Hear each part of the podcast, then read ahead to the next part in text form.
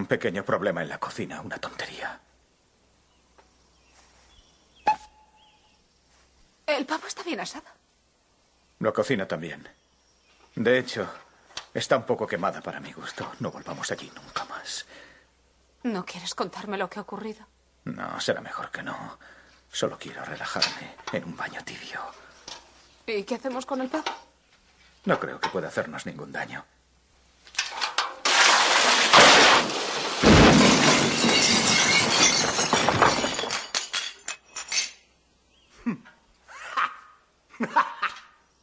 uh,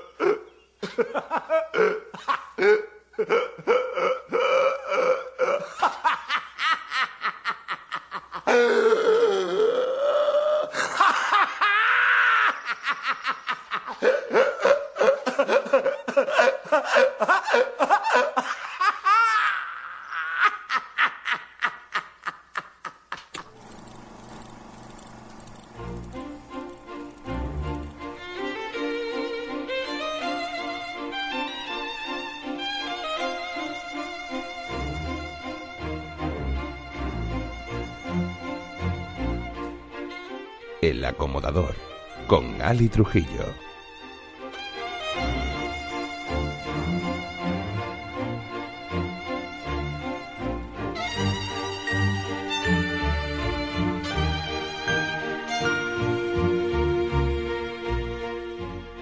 Buenos días, buenas tardes o buenas noches y bienvenidos al programa número 100 del acomodador. Muchas gracias por seguir ahí después de tanto tiempo a cada uno de vosotros. Si servidor y este programa ha llegado aquí es gracias a vosotros y también hay que dar las gracias a la paciencia de la señora acomodadora y de la pequeña acomodadora. Casualmente el programa ha llegado a las 100.000 escuchas en iVoox con otras tantas en, en otras plataformas y la verdad es que no es el podcast más escuchado, pero me siento realmente muy querido y apreciado. Y me lo habéis demostrado con los mensajes que habéis dejado. Para un programa, cierto modo, pequeño, artesanal, que uno se lo guisa, uno se lo come, con todos los marrones, la verdad es que es un halago las cosas que, que habéis dicho.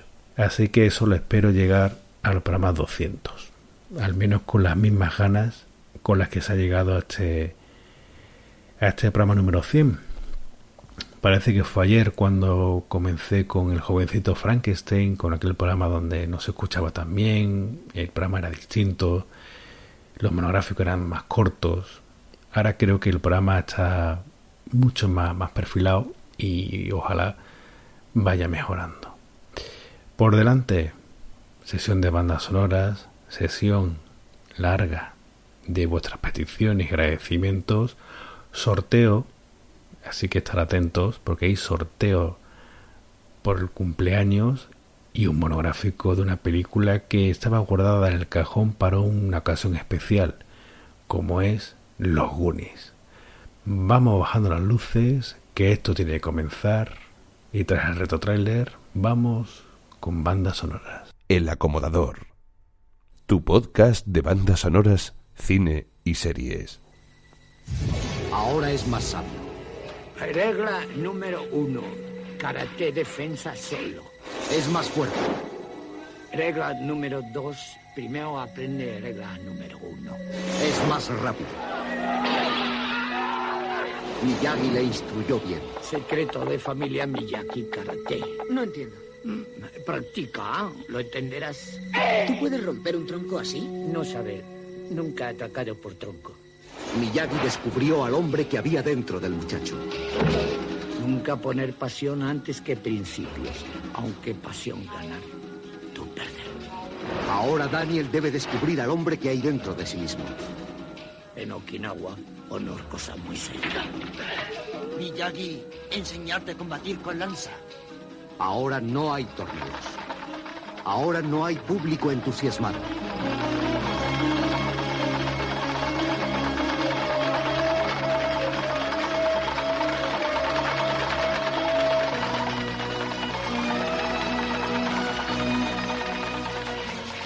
Esta vez, el combate es real.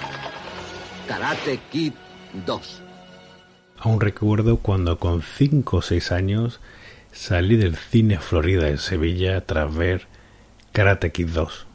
Me pasó lo mismo que cuando terminé un par de años antes, sería o año y medio antes, de ver su predecesora. Estaba flipado perdido. Solo quería hacer la patada de la grulla. Bueno, servidor y el resto de los niños que, que, que la vimos. Y eso que luego una película relativamente blanca, ¿no? Tiene mucha violencia y demás. Y Miyagi era el sensei de todos. Fue una de esas películas grandiosas de los 80 que luego tuvo su tercera parte que era muy inferior y una cuarta que ya es palabras mayores y luego dicen que hay una bueno digo dicen porque la quiero borrar de mi mente aquella cosa que se hizo con Jackie Chan y, y el hijo pesado de Will Smith. Karate Kid solo podía ser un filme con Noriyuki Pat Morita. He dicho que suene Bill Conti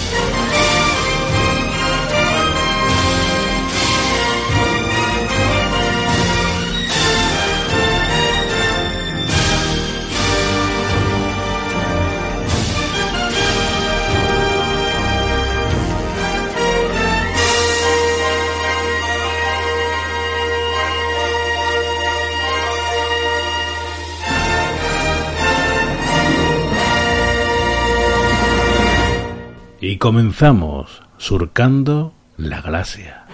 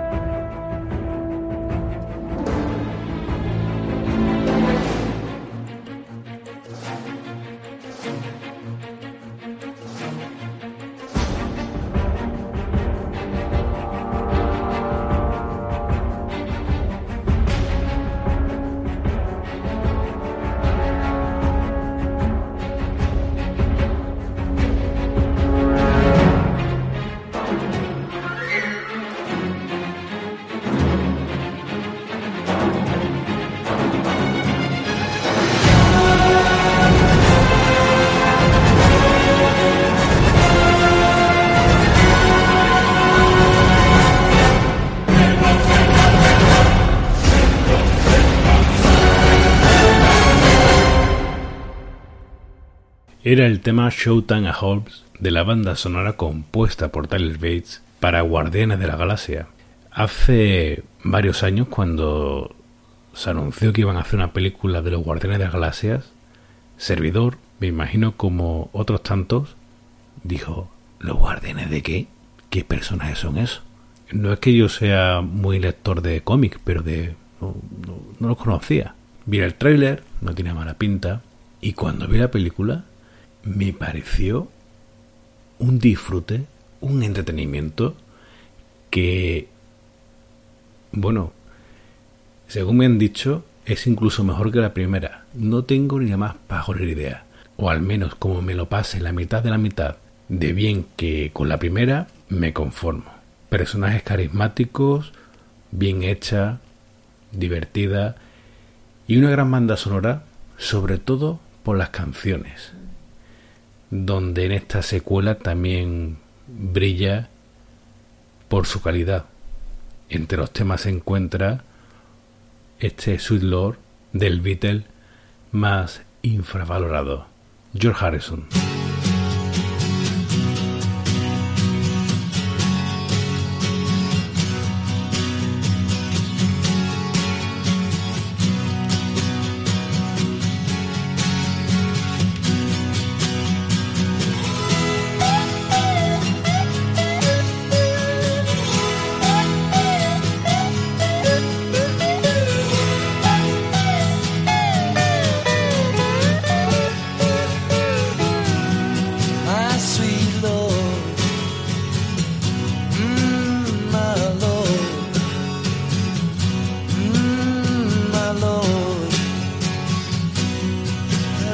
wanna see you.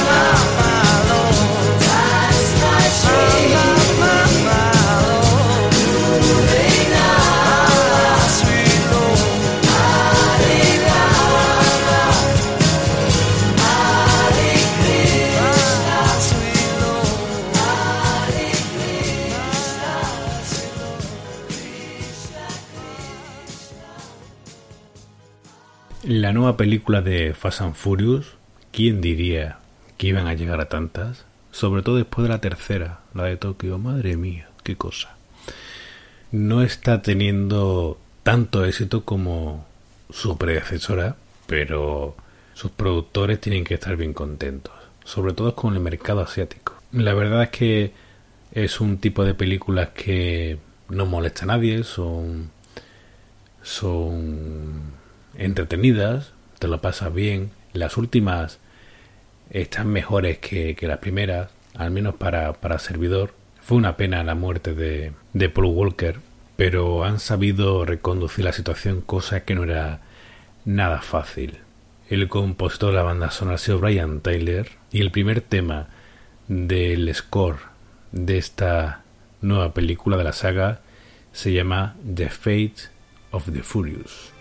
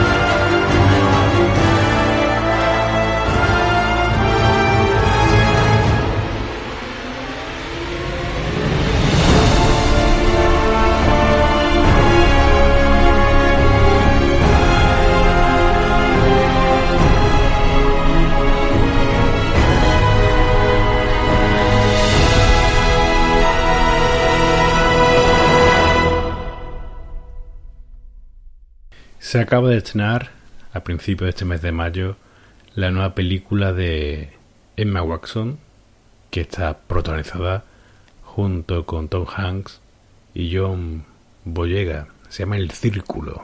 El autor de su partitura ha sido Danny Elfman. Esto se llama Wonderland.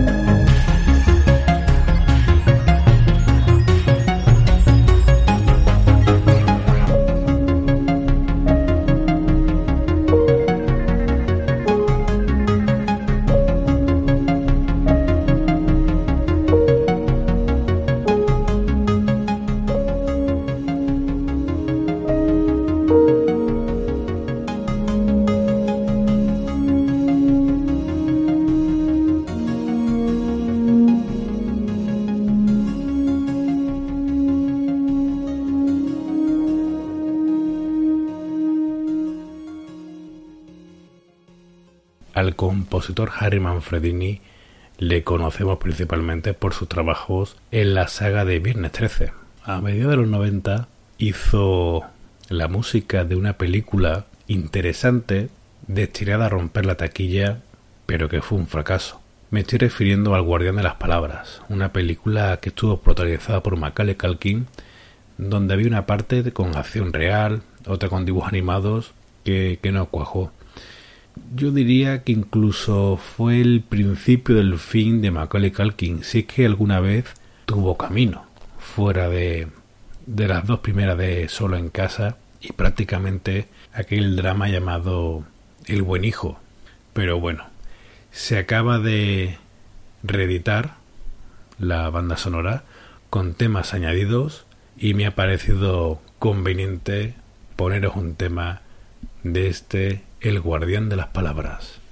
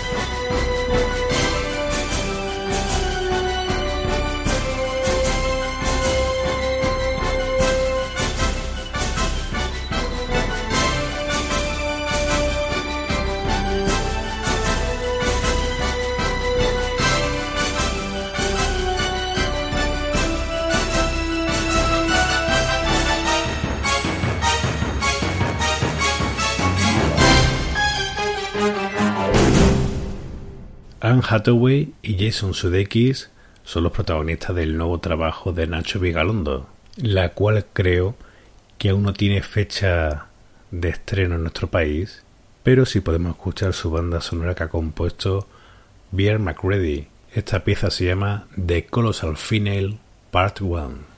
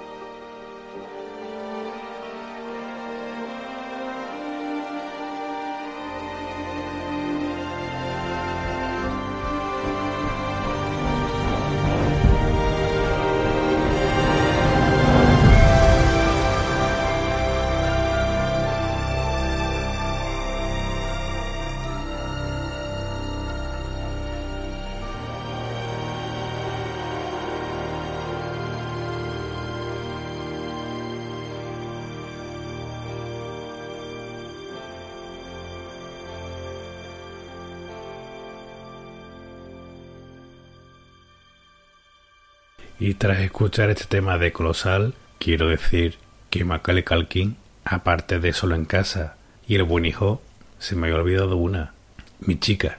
Bueno, el último trabajo de Arnold Schwarzenegger, Una historia de venganza, se ha estrenado en muy pocas salas en España. Ya el Tito Arnold no tiene el tirón de antes. Así que al menos vamos a escuchar la banda sonora de este filme que ha realizado Mark Todd y estos son los títulos de crédito finales.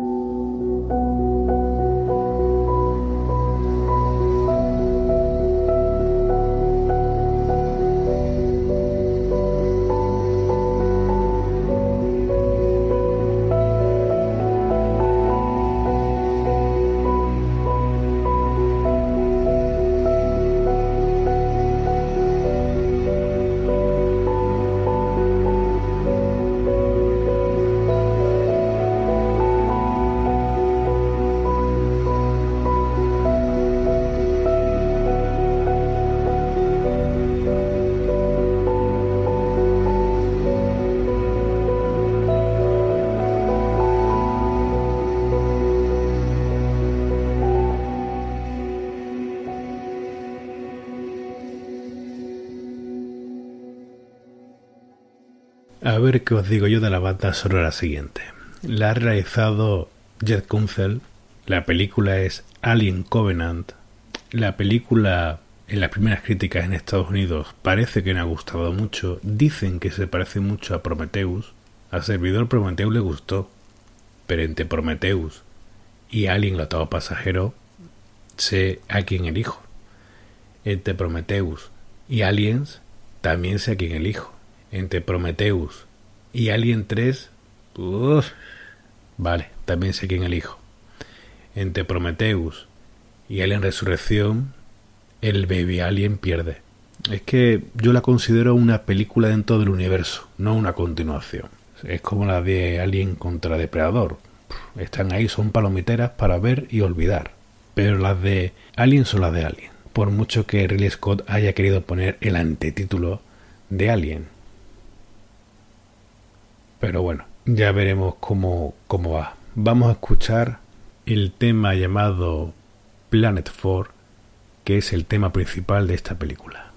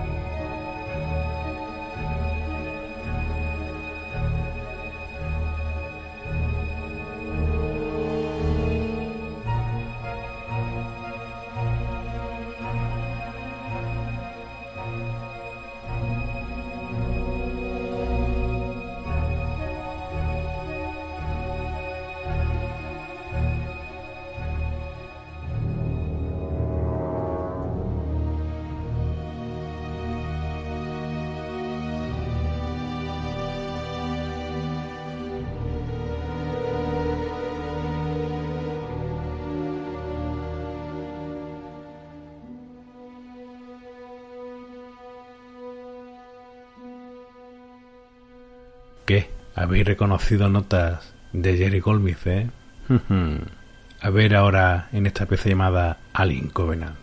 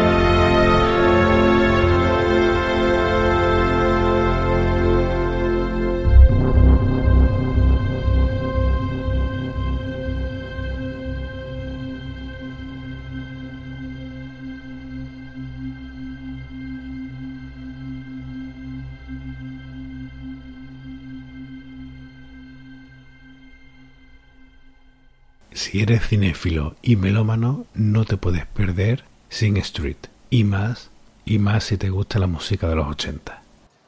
Oh, that's the song. I mentioned it to you. Oh, you're the kid in the band. This Saturday at 12 o'clock. Cool, well, I'll try and make it. It's two o'clock on the edge of the morning. She's running magical circles around my head. I hitch a ride on a dream she's driving. Turns to kiss me, I crash back into bed. Across the street on a grayed out Monday. I see the girl with the eyes I can't describe, and suddenly it's a perfect Sunday, and everything is more real than life. I think I'm back in the dream. I think I'm back on the ceiling. It's such a beautiful feeling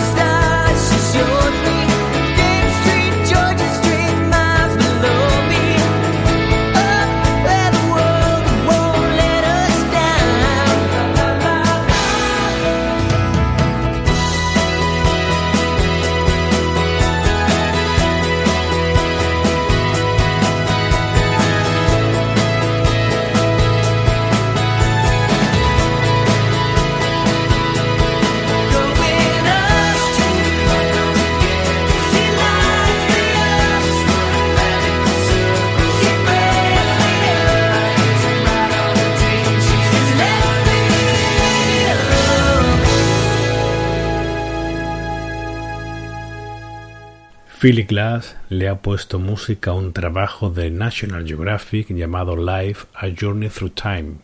El CD tiene 4, 5, 6 temas, creo que son 5 o 6. A servidor, el que más le ha gustado es este llamado Beginnings.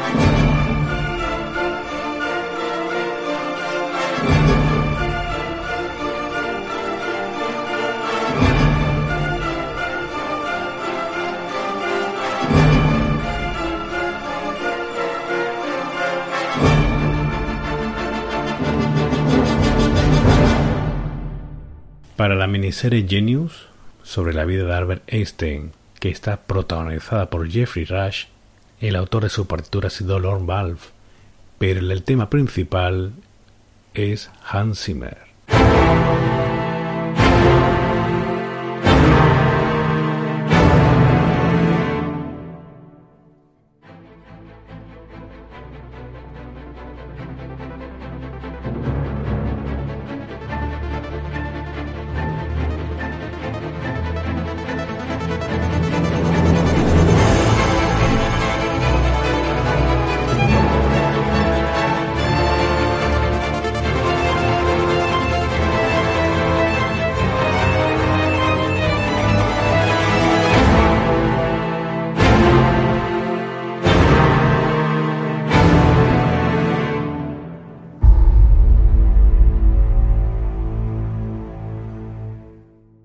Hace unos días nos dejó el director Jonathan Demme, víctima de un cáncer de garganta. En los últimos años no trabajaba mucho e hizo películas, pero no tuvieron el reconocimiento, al menos de, de la taquilla. Le voy a rendir un pequeño homenaje de tres trabajos.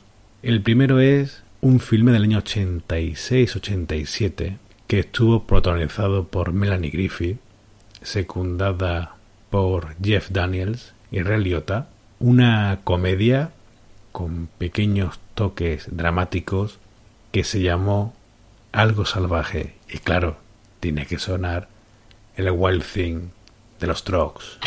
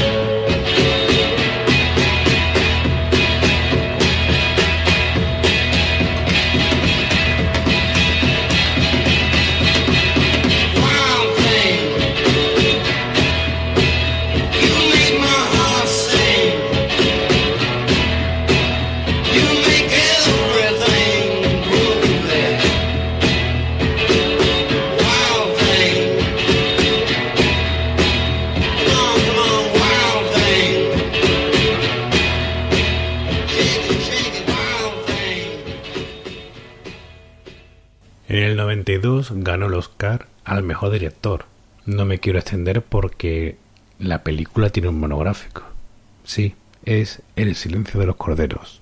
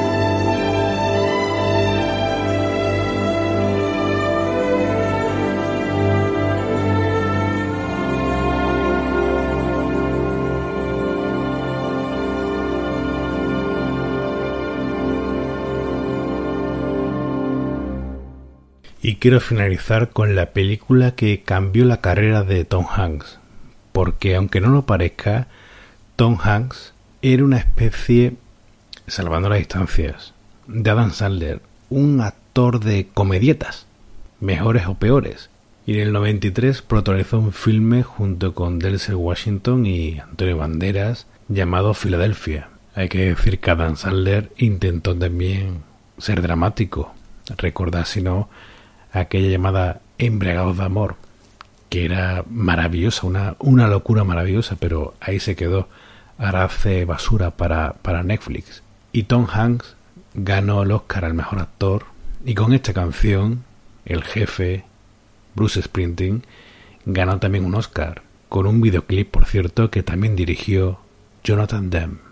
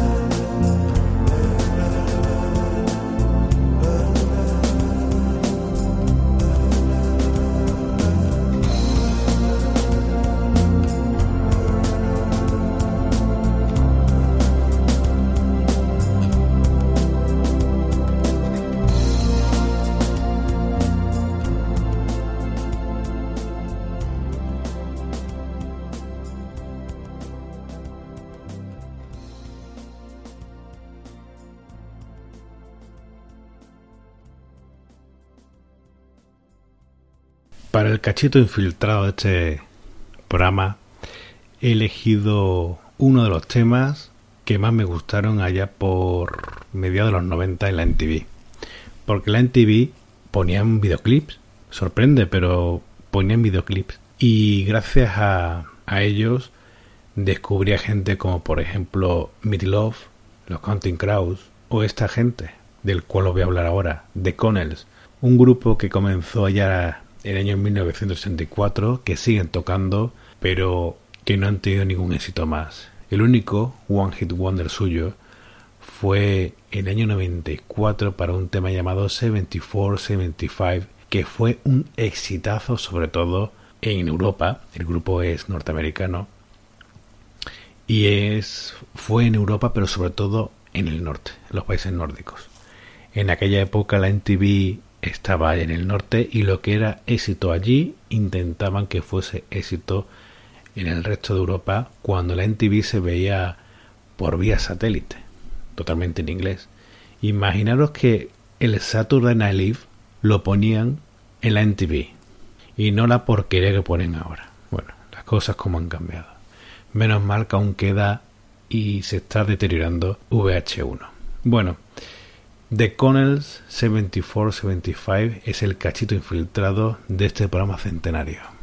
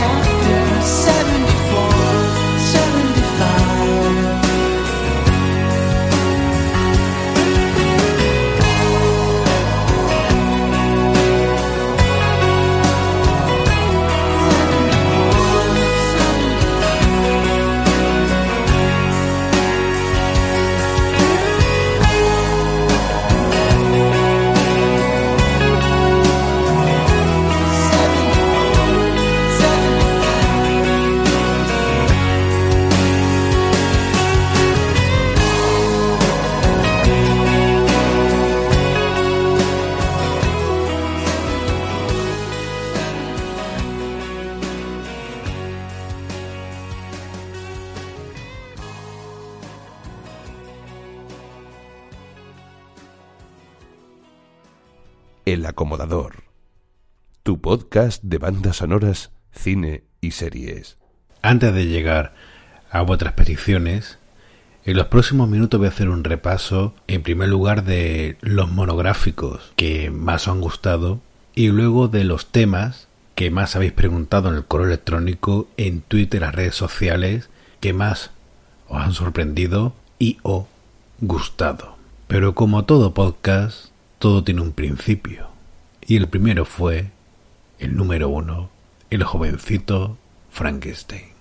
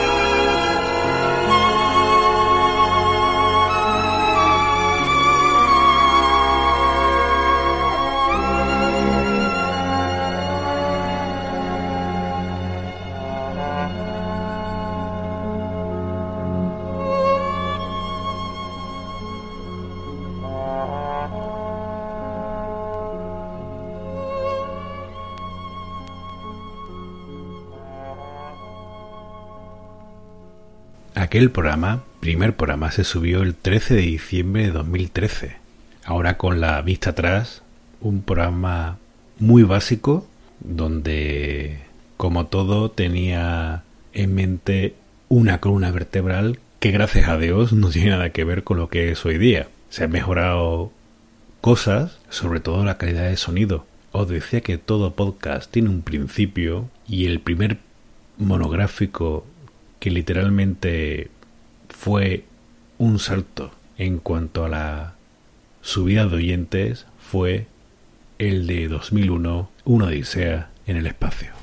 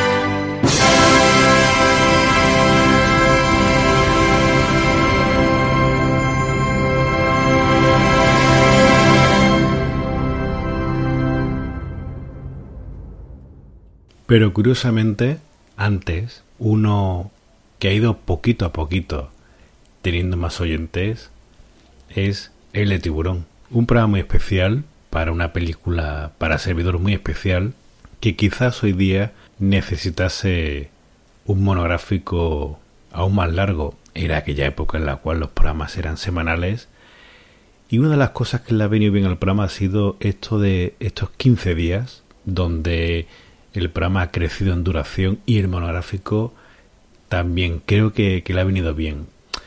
Tiburón es una de mis penas el haberlo hecho un programa más grande.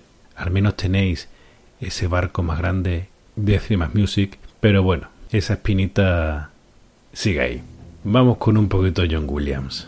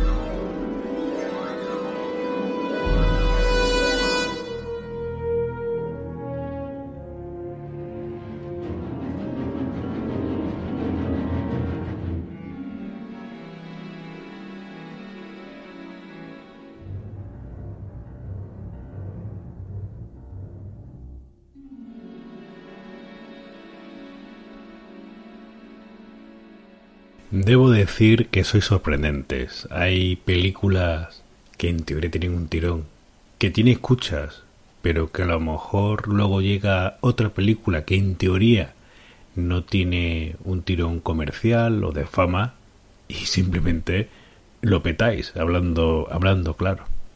Eso es una de las maravillas de del podcast que, que te deja muchas veces que no sabes por dónde, por dónde ir, porque es un, es un ente vivo, sois un, sois un ente vivo. Una de las películas que hice porque cuando la vi sinceramente me, me marcó por, la, por el filme en sí, por la banda sonora, fue Interestelar. Tenía miedo con ella, pero sorprendentemente se ha convertido, y me alegro, en uno de los programas escuchados.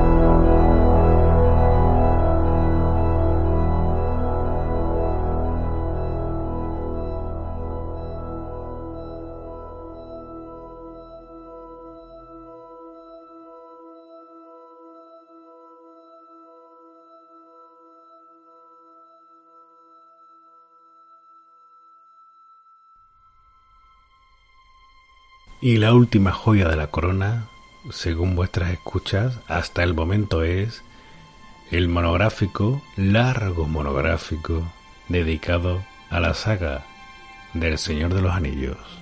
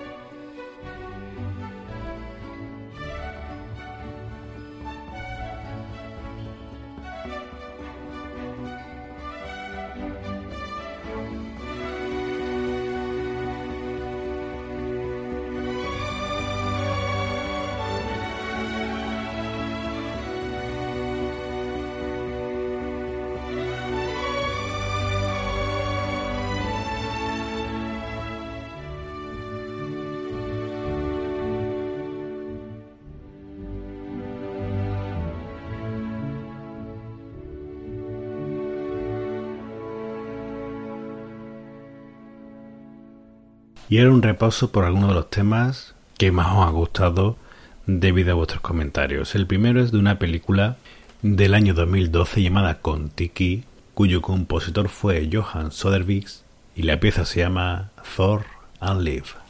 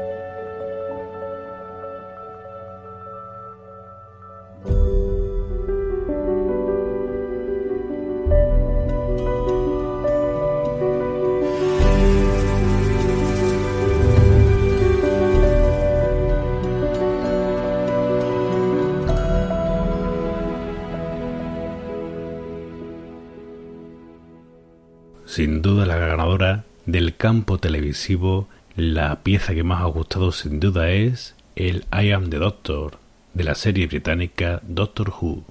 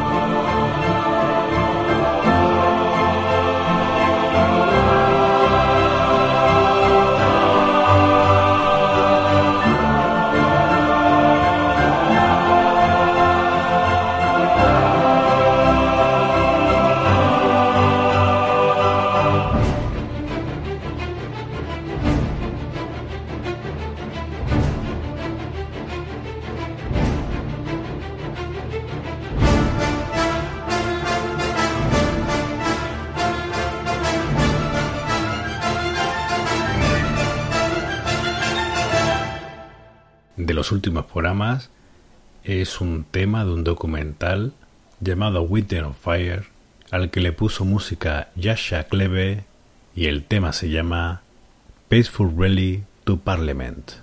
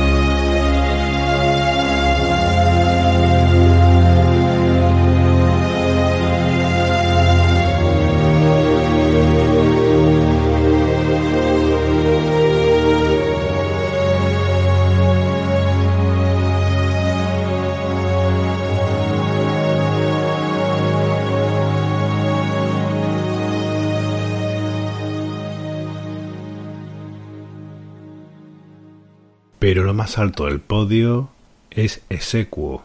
Pertenece a una miniserie polaca llamada Zas Honoru. El autor de la banda sonora es un señor llamado Bartosz Chazdecki y el primer tema que va a sonar es este Milos.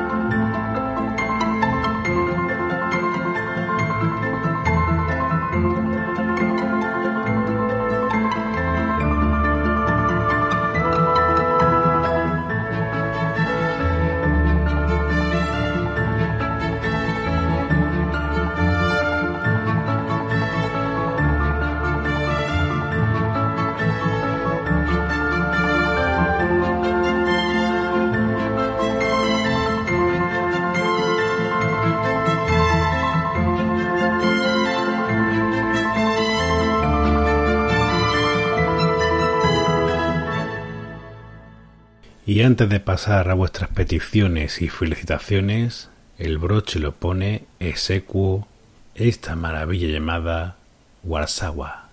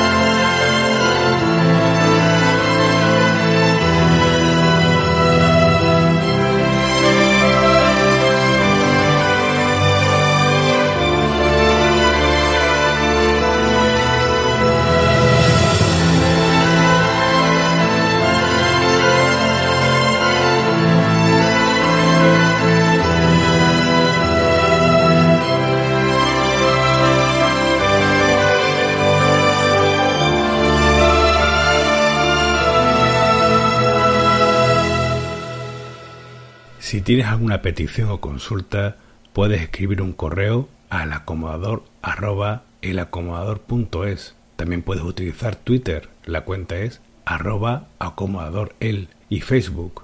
Y por qué no, si quieres, también nos puedes mandar un audio comentario haciendo las peticiones o las consultas. Las podemos recibir perfectamente en el correo electrónico. Y ya sabes que nos puedes escuchar en la aplicación del acomodador existente para Apple y para Android en iVoox, en iTunes. Espero vuestras peticiones y consultas. El acomodador. Tu podcast de bandas sonoras, cine y series.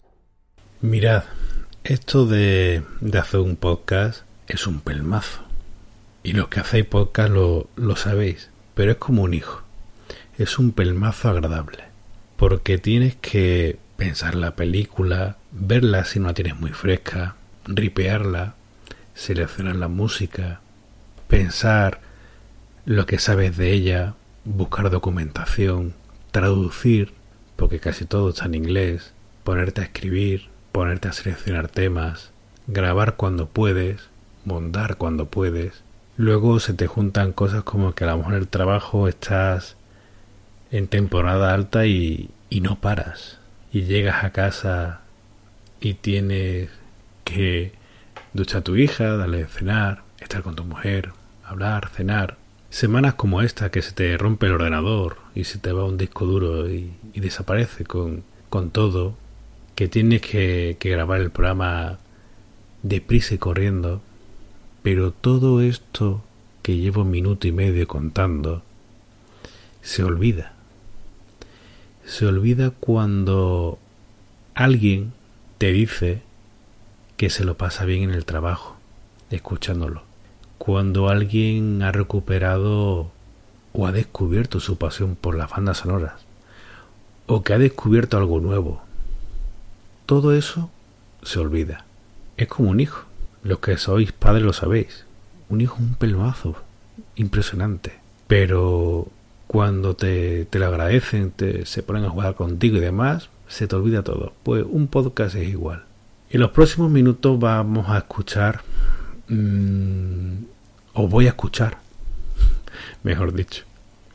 Habéis sido muy amables de algunos de mandar vuestros de comentarios, otros de hacerlo por escrito.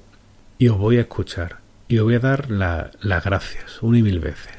Pero aparte de daros las gracias, vamos a hacer una cosa. Aquellos que dejen un mensaje registrado, ¿eh? usuario registrado en en, en iVox, en este, en este programa, sortearé entre las personas que dejen comentarios hasta el 16 de junio de este año 2017 una edición coleccionista que tengo de que se grabó hace unos años de tiburón. No es nueva, es de servidor, pero tengo dos. Una la tenía aquí y la otra en la playa. Y me voy a deshacer de una. Se escucha fantásticamente bien, ¿eh? está impoluto. Así que entre todos que dejéis un comentario registrado, usuario registrado en iVoox, optaréis a este CD. Pero es que aquellos que dejéis un comentario en el canal del programa en iTunes, también hasta la misma fecha que os he comentado antes, optaréis en el sorteo de las cinco primeras temporadas de True Blood en DVD y un estuche con 100 postales de la Guerra de las Galaxias. Pero ojo, no hay que poner ¿Quiere participar? No.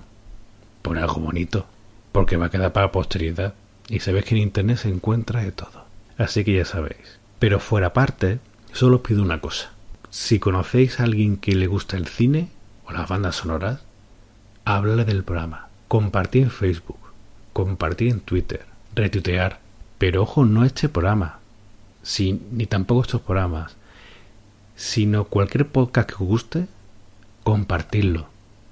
Darle a me gusta, pone un comentario, porque no hay nada más agradable para una persona que hace un programa que alguien le diga que ha aprendido algo o que le ha ayudado en un momento de su vida. No hay nada, no hay nada mejor. Es curioso que llevo casi siete minutos hablando y creo que es el discurso más largo que he hecho en el programa, en los 100 programas. Pero creo que era merecido. El primer audio comentario que llegó es el primer audio comentario que os voy a poner. Lo hizo Francisco Torrecillas, alias Pecetor, y ya solo con la música que le ha puesto de fondo a sus palabras, ya, ya, ya gana, pero ya con las palabras ya es la leche. Hola, acomodador. Creo que dentro de poco vas a hacer el programa número 100. Así que me he animado a hacer un audio comentario. Es la tercera vez que hago un audio comentario. Las otras dos veces lo hice para Carne de Videoclub. El primero me salió bastante bien, el segundo fue horrible, así que espero que este tercero esté a la altura de las circunstancias. Eh, sobre todo quería darte las gracias por muchas razones. La principal es, por haberme despertado una pasión que tenía dormida, que son las bandas sonoras. De, de, adolescente sí que oía bastantes bandas sonoras, me grababa mis cintas de cassette, pero con el tiempo y el cambio de inquietudes pues lo había dejado un poco de lado y fue descubrir tu, tu podcast y, y es un no parar. Mm, Llevo contigo ya bastante tiempo. Además fuiste el primer podcast que, que, escuchaba en mi vida. Jamás me había descargado un podcast, lo había oído alguna vez, pero no sabía exactamente lo que era. Y, y gracias a ti mmm, me he enganchado a, a, otros podcasts más, como puede ser Carne de Videoclub, Remake a los 80, ahora últimamente Cinemas Music, La órbita de Endor.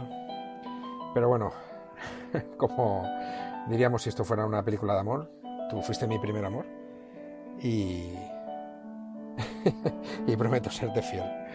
No, ahora en serio, eh, es una maravilla. Como, como te lo ocurras, se nota que lo disfrutas, la pasión que le pones, todo lo que nos enseñas. Cómo has ido afinando el formato del programa.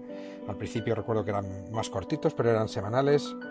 Ahora, aunque son cada dos semanas, tienen una duración interesante, aunque a veces a mí se me siguen haciendo cortos y el formato que utilizas, la primera parte para un repaso de bandas sonoras antiguas y actuales, los monográficos. Siempre hay algunos que disfrutas más que otros porque tienes más afinidad o porque te gusta más esa banda sonora, pero todos, todos, todos los he disfrutado una barbaridad. Eh, la verdad es que no sé más que decir, que espero que, que sigas otros 100 programas más volver a darte las gracias por el tiempo que sé que te quitas a ti y a tu familia. Y nada, que ya sabes que si vienes alguna vez por aquí, por Valencia tienes una cervecita pagada.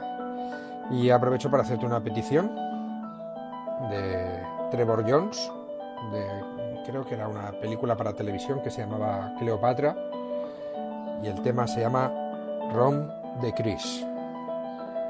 Un abrazo muy fuerte y vuelvo a repetir, gracias por hacernos disfrutar, soñar y ser un poquito más felices. Abrazos. Hasta luego. Por cierto, que el pack de True Blood y de los postales están presentados, ¿eh? eso sí. El tema que pedía Pecetor es este Ron Decrease del compositor Trevor Jones para su filme de Cleopatra.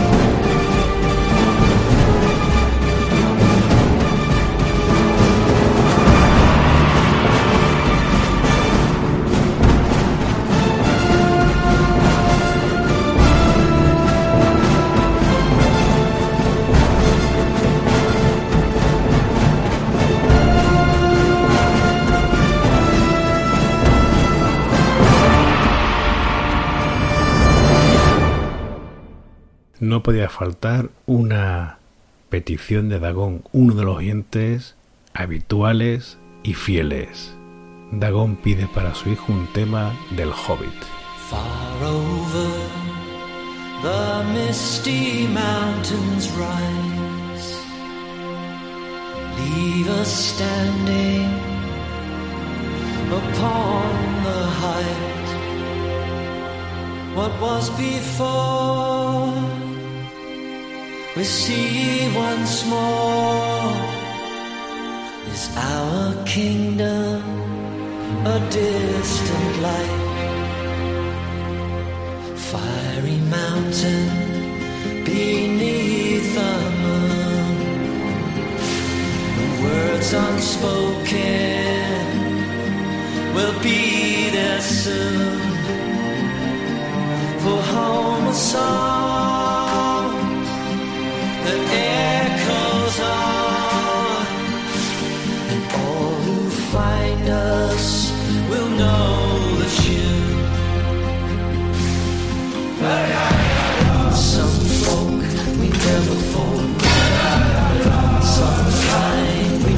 forget.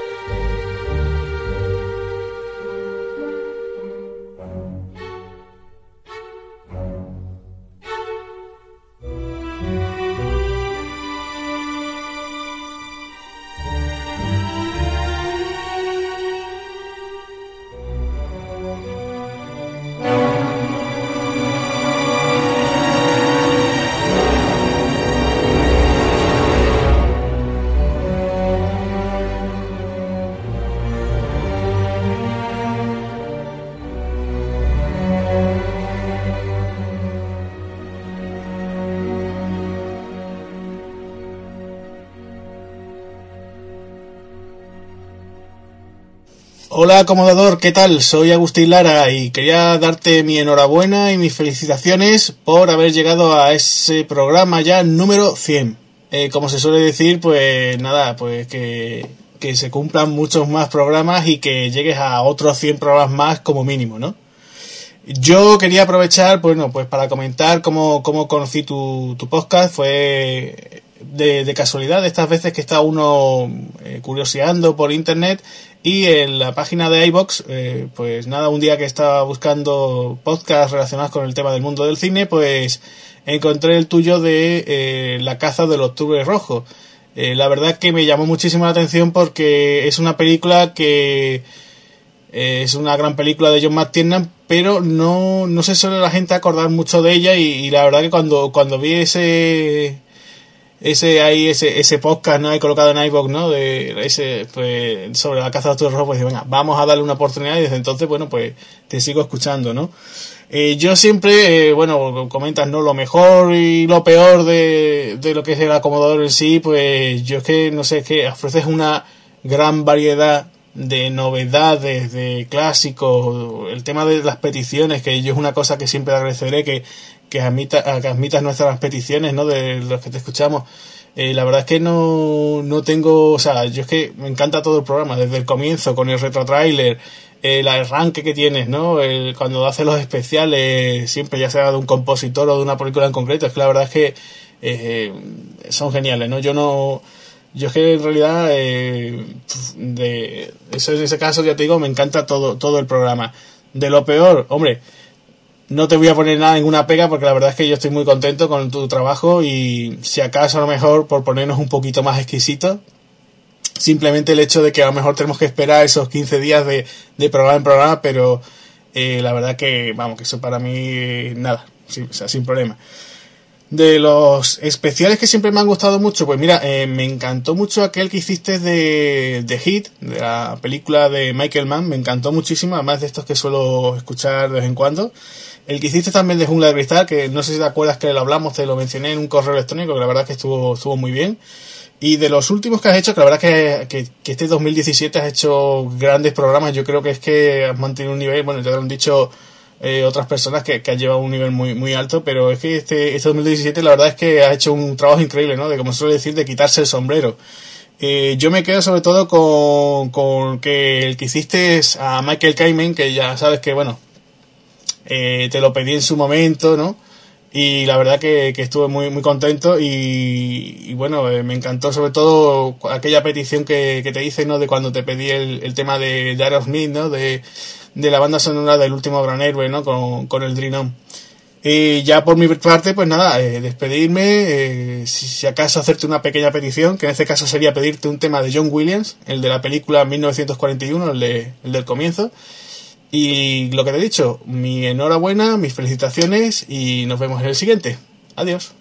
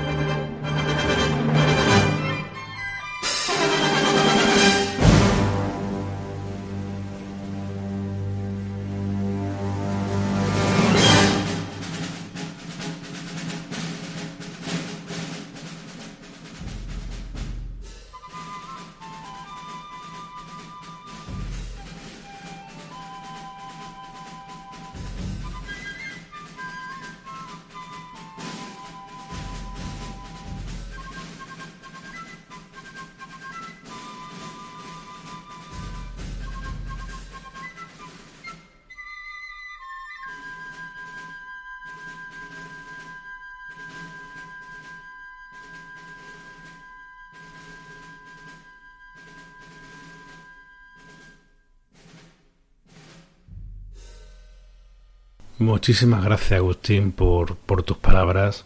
Agustín, un incansable del cine, un, un, gran amante y que y de los que se nota porque le encanta compartirlo con, con todo aquel que, que puede. Por cierto, hay otro Agustín, Agustín García, que me ha pedido un tema de la banda sonora de White Lies, de un compositor, creo que neozelandés. La estoy buscando porque no la tengo controlada y estoy, estoy en ella. Así que, Agustín, en cuanto la tenga, te la pongo.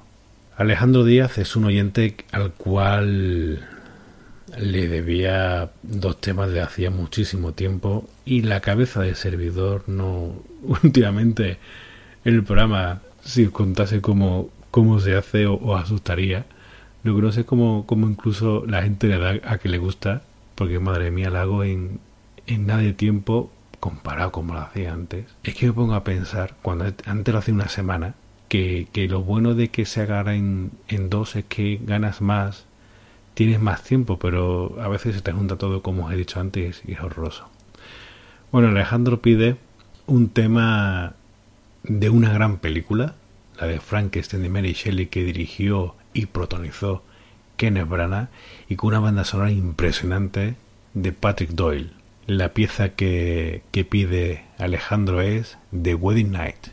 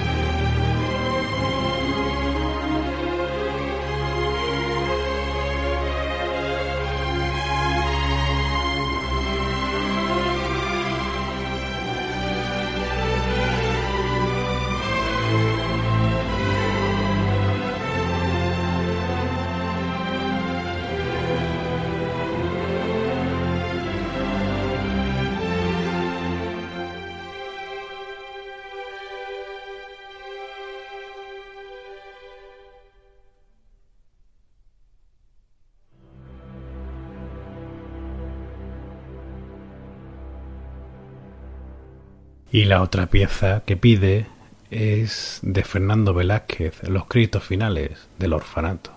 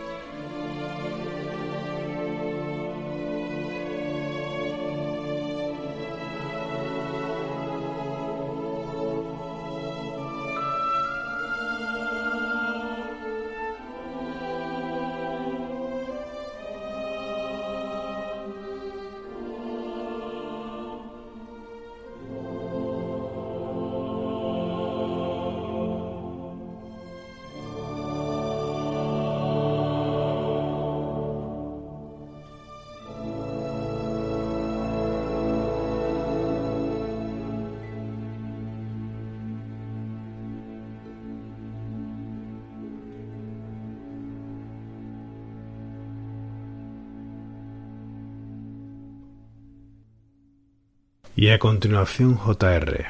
Servidor le dice que es un Padawan. Padawan de momento del podcast. Que poco a poco se está convirtiendo en lo que es de sabiduría de la banda sonora. Un maestro Jedi. JR. Artífice de Cinema Music. JR, que sepa que se te ha olvidado pedir una canción, pero me he permitido la licencia de ponerte una del maestro Goldsmith. Hola Lee, soy Juan Ramón López y como no quería participar en esta ronda de comentarios sobre tu programa número 100 y un poco pues mi experiencia con el acomodador. Acabo de terminar de grabar la cara B de Cinema Music y la verdad es que mm, todo el rato he estado pensando qué te iba te iba a decir, ¿no? Mis palabras indudablemente son de gratitud. Mm, tú sabes bien la historia, no sé si nuestros oyentes lo sabrán, pero bueno, yo llevo toda la vida vinculado al mundo de, del cine y su música como crítico de cine y luego pues con esa afición que me ha embargado durante toda mi vida y que tenía aparcada desde hacía unos años por las circunstancias laborales, por circunstancias personales, y que en un momento difícil de mi vida, pues escuchando tu programa El Acomodador, me has dado alas, me has renovado la ilusión, las ganas de empezar con este nuevo proyecto maravilloso que es Cinema Music y que ahora empezamos con la cara B. Y todo esto, en gran parte, amigo Ali, es gracias a ti gracias a esa ilusión que pones en cada programa, gracias a esos conocimientos que nos trasladas eh, programa a programa y con esa selección extraordinaria musical que haces en ellos, en descubrirme un mundo que, que era desconocido para mí, como es la banda sonora ligada a los videojuegos.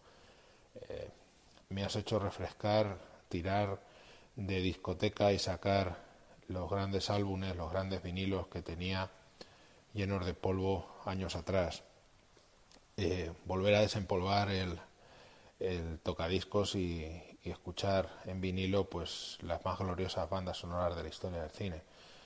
Y volver a recuperar en definitiva esa ilusión por hacer este programa, por colaborar contigo y por seguir quincenalmente esa cita obligada que tenemos todos los que amamos el cine y su música, que es el acomodador. Te doy las gracias, Ali. La verdad es que estoy muy orgulloso de haberte conocido y de que me hayas ayudado tanto de esta forma, eh, casi sin saberlo, pero que ha sido fundamental para que germine este proyecto que es Cinema Music. Desde aquí y siempre esperando esa colaboración tuya con carácter mensual, te mandamos todo el equipo un gran abrazo y especialmente tu amigo, tu padawan, Juan Ramón, te manda uno muy especial. Un abrazo, te deseo lo mejor por estos 100 programas. Como digo, hay podcast y podcast y luego está el acomodador y por los muchos que estén por llegar. Un abrazo muy fuerte y te deseo la mejor de las suertes, amigo Ali.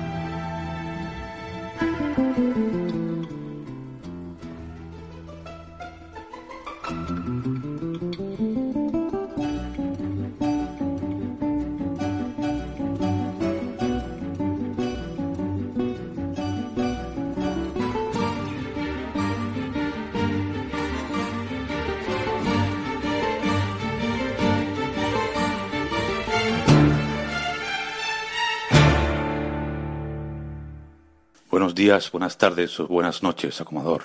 Soy Blas, un oyente fiel a tus podcasts y un fan incondicional de Ali Trujillo. Quiero darte la enhorabuena por el programa número 100. Me encanta escuchar la música de cine, de cómo explican las cosas de esa forma tuya tan sencilla y cercana. Gracias al Acomador que me ha dado la oportunidad de aficionarme a la música instrumental y a darme cuenta que tengo la suficiente sensibilidad para apreciarlo. No conozco personalmente a Ali. Nos encontramos en Twitter y allí fue donde me enganché al acomador. Ayudó a que estaba con la crisis de los 40 y en lugar de darme por correr maratones, me dio por escuchar cine. Poco después dejé de fumar. La crisis fue fuerte y le di al vino. Ahora disfruto mucho más de los podcasts dándole al tinto. Animarte para que sigas haciendo muchos más programas porque ahora estoy con los Cristos de los 45, mi querido acomodador. Un beso para el acomodador, otro para la acomodadora y otro para la candela que os ilumina y hace que todo esto tenga sentido. Felicidades, acomodador. Blas del Ojo, muchísimas gracias. Sé que es un gran esfuerzo para ti el haber hecho este documentario. Blas, que es oyente de servidor de cuando trabajaba en la radio. O sea, que me persigue desde el principio de los tiempos. Un fuerte abrazo para, para ti, para, para tu señora, para, para tus hijos. Y, oye, que me alegra que, que la crisis sea menor con el acomodador. Y espero que, que pierda los kilos que, que, quieres perder. A continuación haces una petición, le ha cogido el gustillo a, al hacerlo de comentario. Me quería que ibas a pedir una de Frozen, pero veo que, que no es así. Buenos días, buenas tardes, buenas noches, acomodador. Soy Blas, otra vez, otra vez, sí, otra vez. Que era simplemente para decirte que gracias, que todo lo que dicho antes eh, es sin hojana y que, bueno, una petición, si te parece, y es eh, la de la versión original de Flash Gordon, de la película de Flash Gordon, cuando era pequeño decía, ¿tú cómo te llamas? Digo, yo Blas. ¿Como Flash Gordon? Digo, no, Blas. Ah, como Blas y Epi. Pues eso. Y después de decirte, voy aquí haciendo ejercicio, la crisis de los 45 eh, dado por andar, ¿sabes? Y, quería pedirte eh, que quede pendiente lo de el monográfico de Axel Foley, sobre en Hollywood, yo creo que Juan Mi Vega Junior eh, te lo va a agradecer. Y bueno, eh, gracias, acomodador. Clytus, I'm bored. What plaything can you offer me today? An obscure body in the SK system, Your Majesty. The inhabitants refer to it as the planet Earth. How peaceful it looks.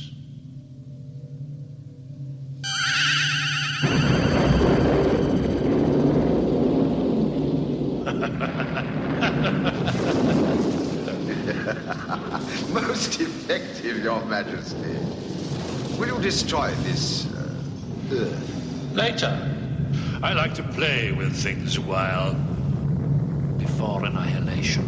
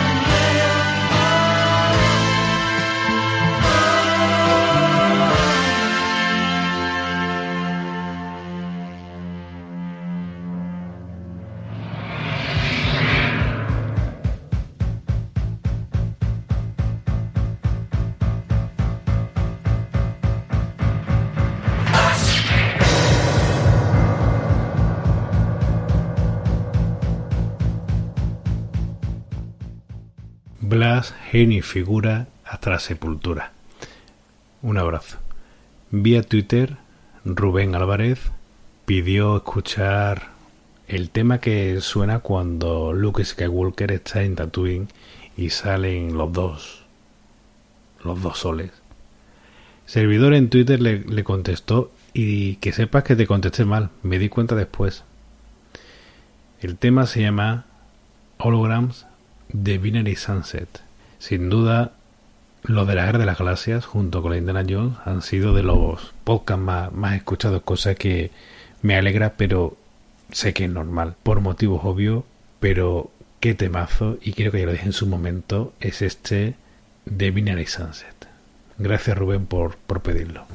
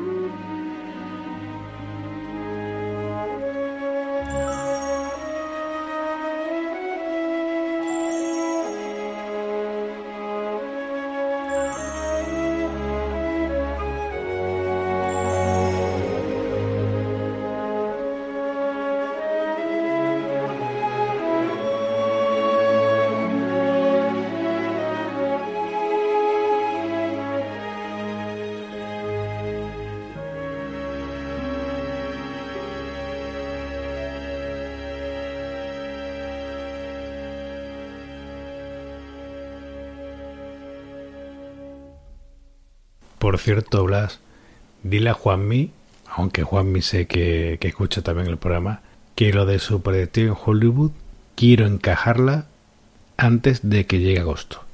Vamos a escuchar a continuación a Antonio José Guerrero, cuyos temas me he permitido la licencia de crearte un pequeño medley. Hola, acomodador. Soy Antonio Guerrero.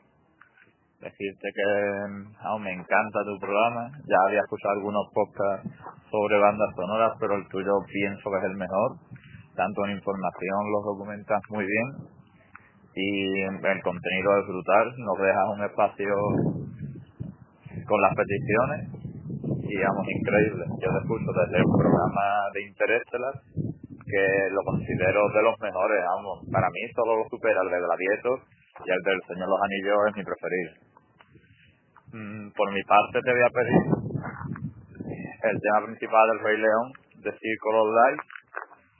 También te pido el tema Poderse que se escucha mientras van en concierto en Sonrisas y Lágrimas Edelweiss y The Battle de Gladiator. Un abrazo al acomodador y a todos sus oyentes y animar este gran programa que llega al centenario, que es un gran número siempre muy bonito.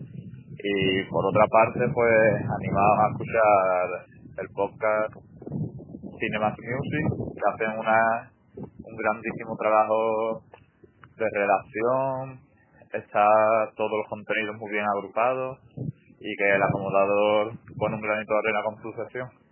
Pues venga, un abrazo a todos.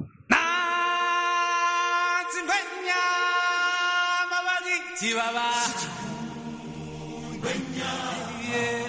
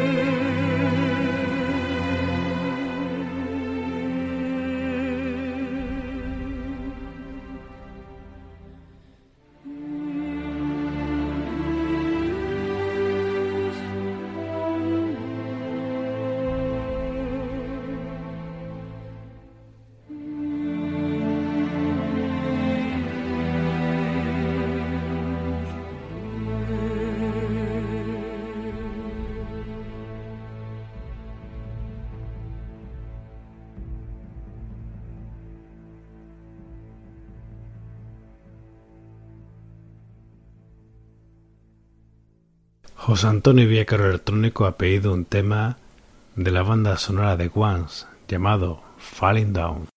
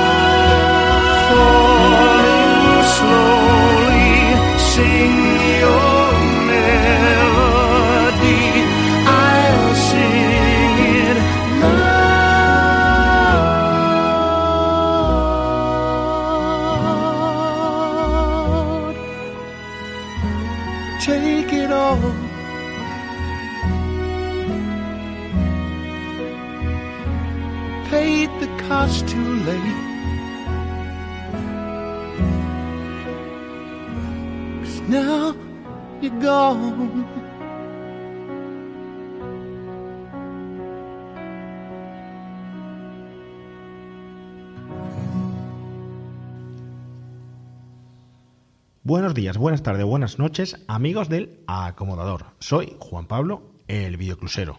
Felicidades. Llegar a 100 programas es un logro que no se consigue fácilmente ni todos los días. Atrás quedan, me imagino, muchas planificaciones, buenos guiones, ilusiones y trabajo que hoy, en este programa, seguro que están dando su fruto. Ali, en tu último programa del acomodador nos pedías que te comentáramos todos tus oyentes qué es lo que más nos gustaba de tu programa. Pues yo te voy a dar mi opinión. A mí, personalmente, la parte que más me gusta del acomodador es toda la anterior al monográfico que presentas en cada episodio. ¿Y por qué? Pues muy simple, porque cuando anuncias el monográfico, más o menos sabes lo que vas a escuchar. Pero las maravillas de composiciones que vienen antes de él siempre son una grata sorpresa a descubrir. Es como cuando ibas al videoclub y descubrías un nuevo título, pues exactamente igual, esa misma sensación.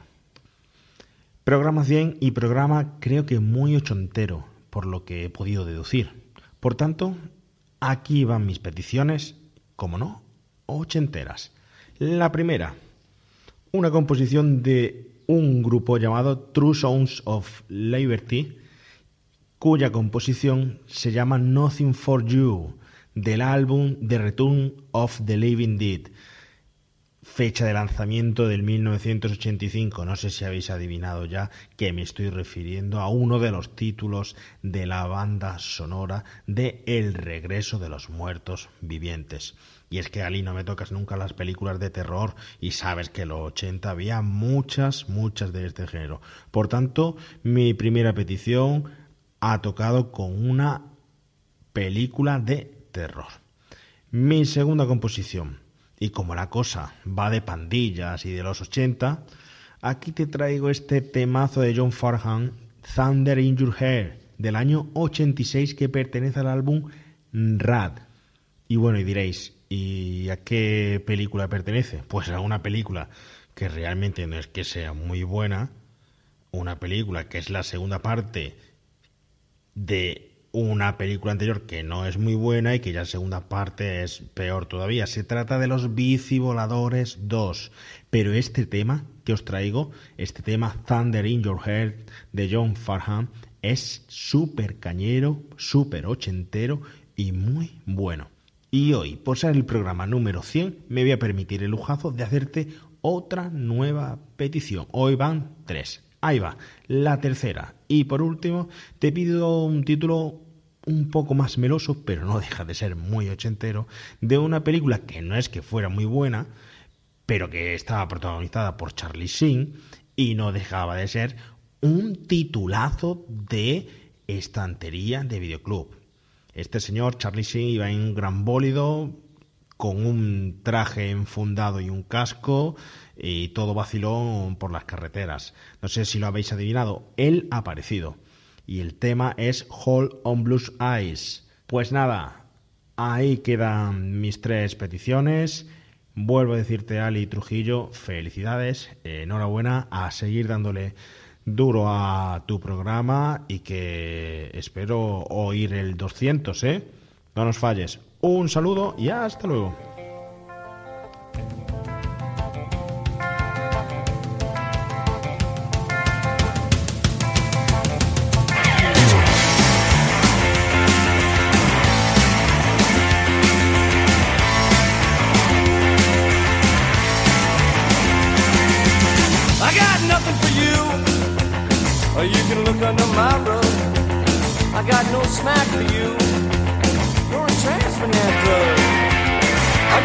Tears for you.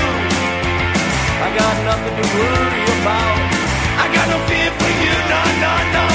My guns are just to lay off out.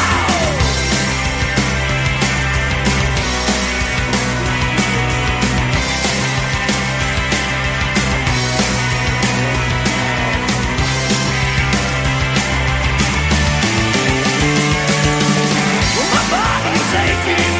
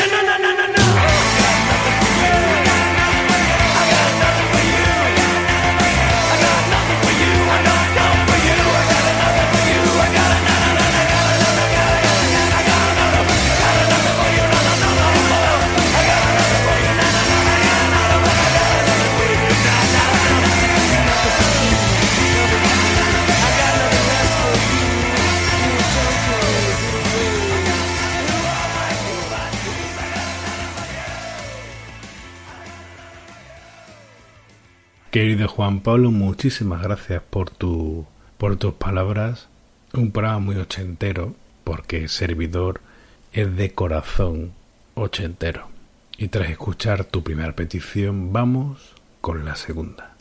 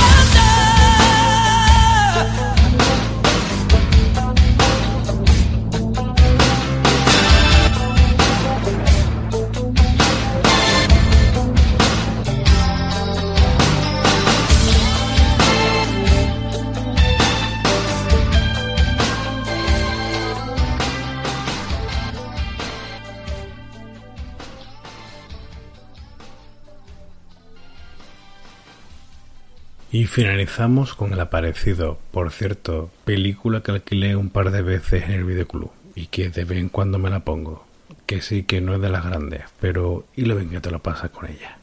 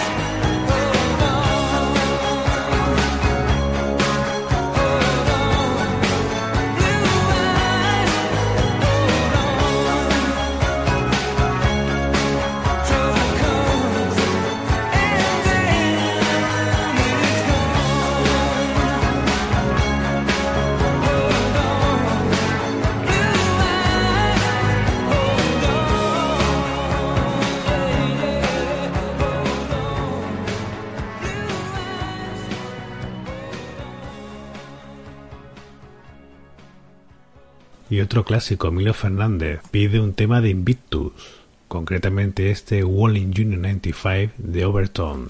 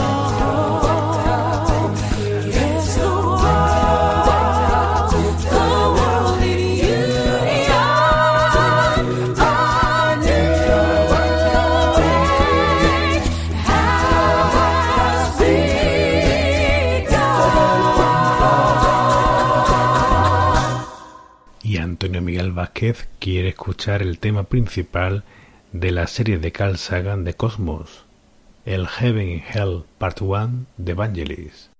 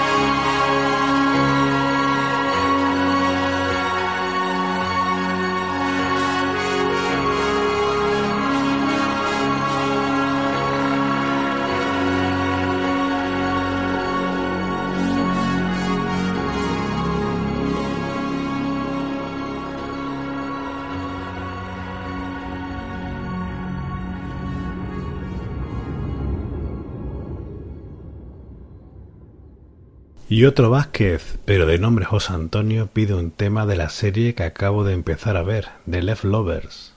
Esto es The Departure de Max Richter.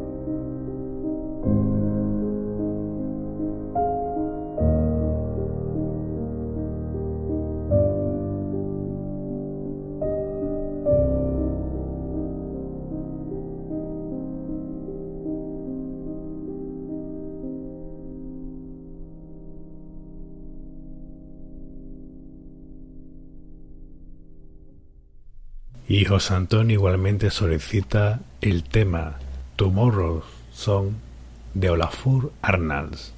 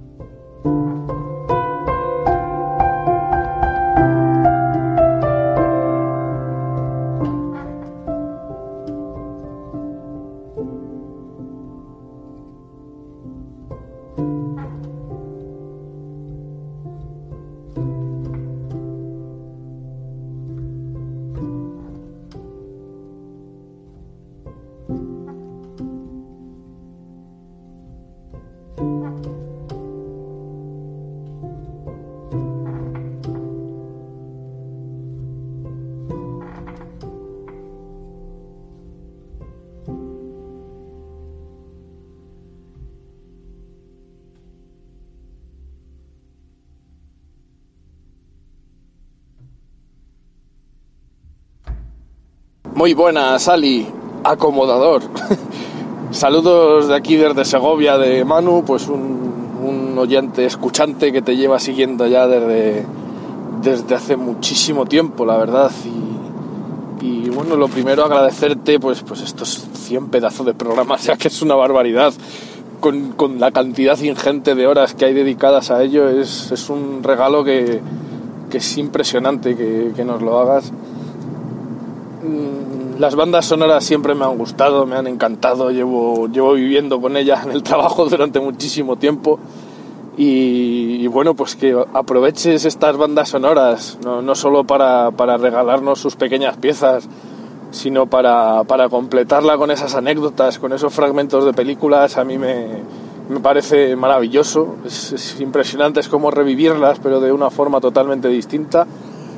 Y luego la, la extraña relación que se produce entre, entre tú y que eres el, presentador y, nosotros, yo que soy el escuchante, que son muchísimas horas las que compartimos y, y se crea una relación tremendamente bonita y extraña porque, bueno, probablemente no sepas ni que existo, pero sin embargo para mí eres, eres casi más que un colega porque siempre que necesito evadirme, siempre que necesito ese ratito, ese ratito para mí, siempre estás ahí para, para regalármelo, así que nada, solamente darte las gracias y, y por otros 100 programas más, amigo. Un abrazo. Querido Manuel, Manuel Serrano, no has pedido nada, pero sé que esta te gustará.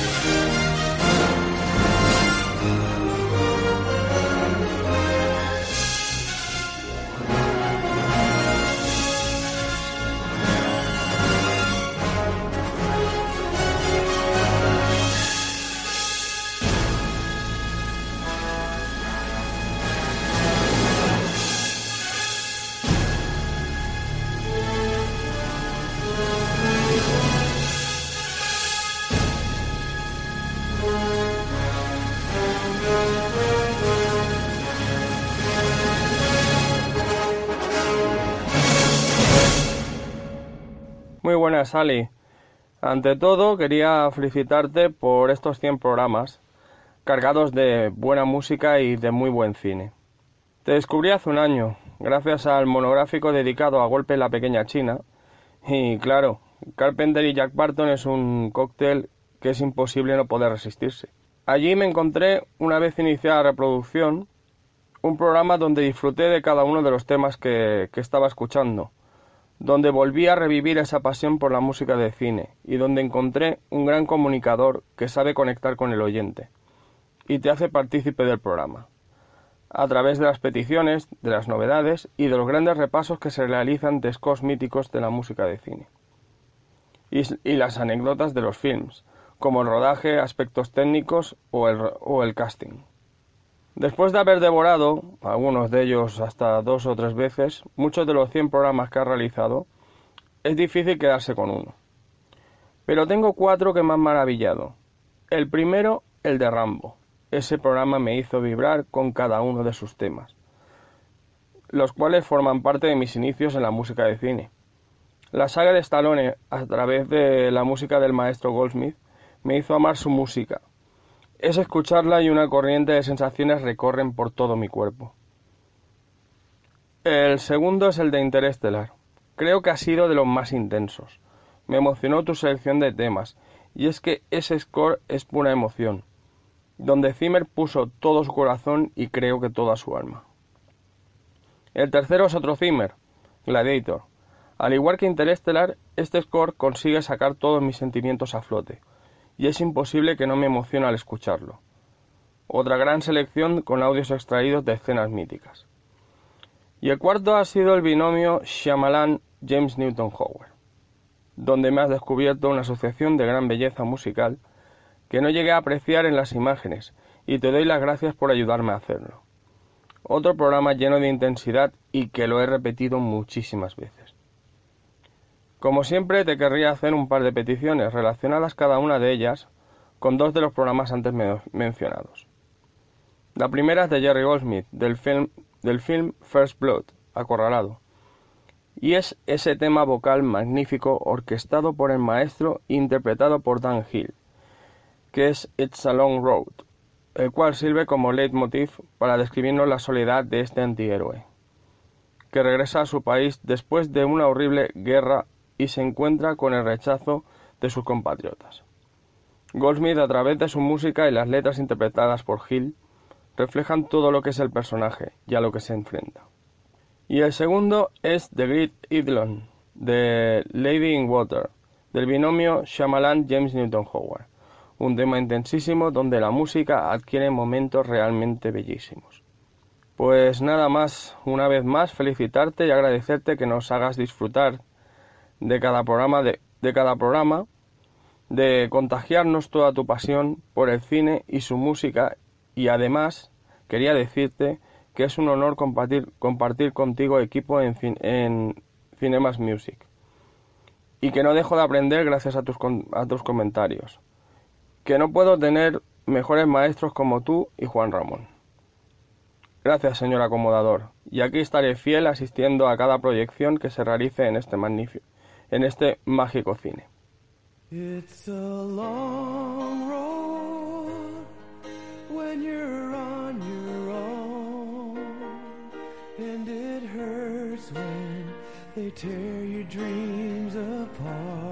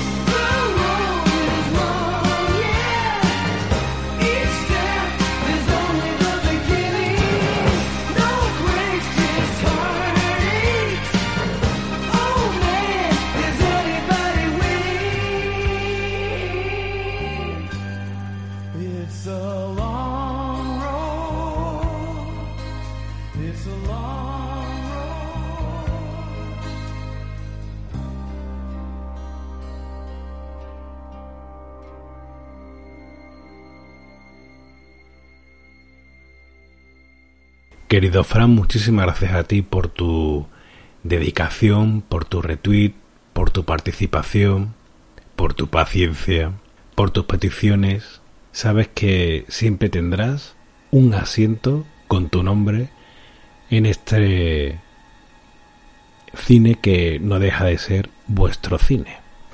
Y tras escuchar al maestro Goldsmith, vamos con un poquito de Shyamalan. Abrazo, Fran.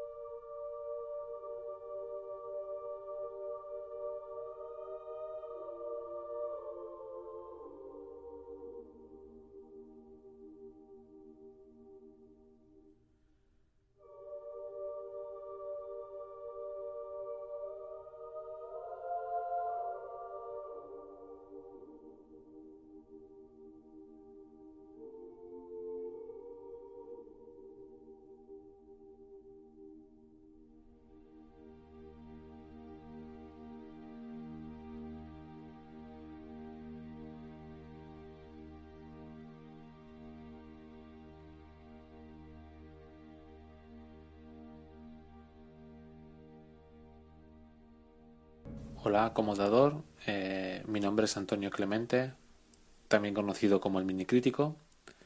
Y bueno, me ha costado 100 programas, o prácticamente 100 programas, conocer tu podcast. Y bueno, pues la verdad es que me gusta, me gusta bastante. Sí que he de reconocer que cuando lo empecé a escuchar mmm, me entraba sueño, pero bueno, le di una segunda oportunidad y creo que es un trabajo admirable y del que aprendo mucho sobre cine y sobre música de cine, que es lo que me gusta. Como este programa mm, que haces eh, está muy relacionado con el mundo Amblin y demás, por el monográfico a la que le dedicas la película, eh, me gustaría como, mm, como tema para poder escuchar y que los espectadores que, bueno, los oyentes que no lo conozcan disfruten de este, de este increíble score.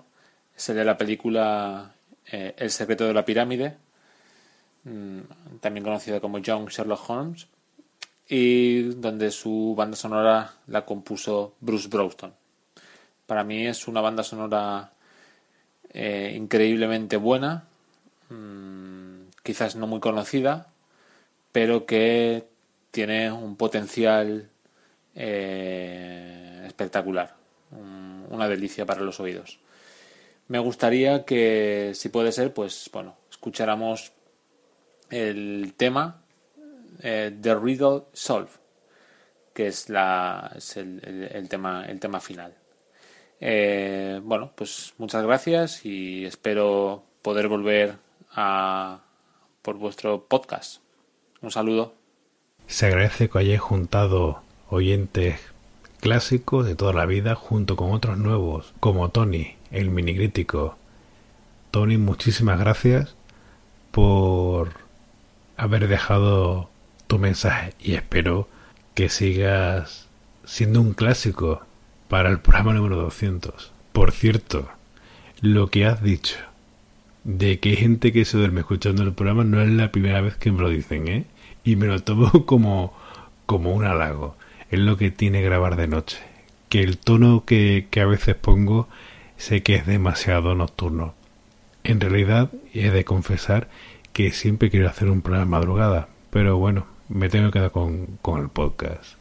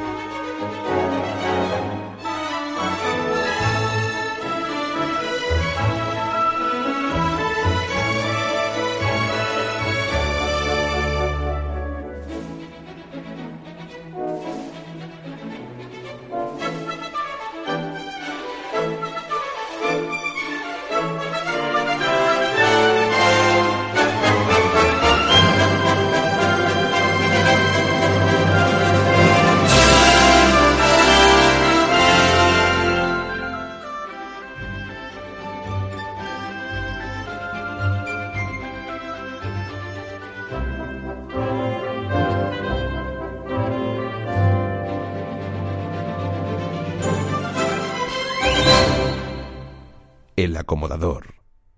Tu podcast de bandas sonoras, cine y series. Hay películas que te marcan. Será por la edad en la que te pilla. Será porque la película lo merece.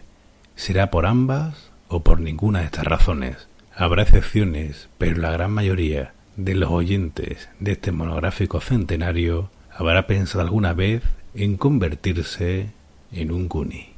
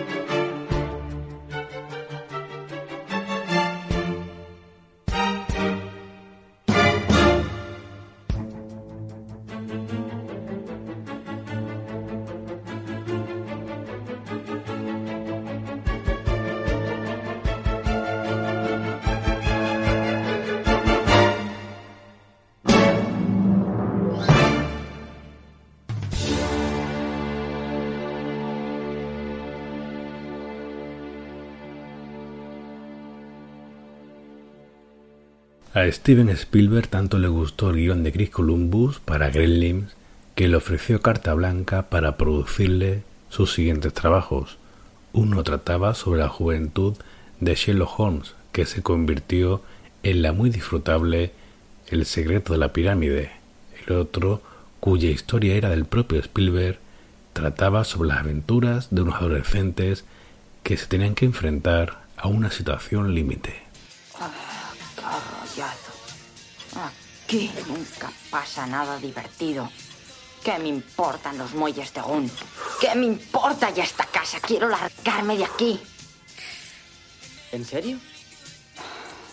No, lo digo para subestimarme. No. Para... Sé gestionarme. Sugestionarte, no seas bruto. Eso he dicho.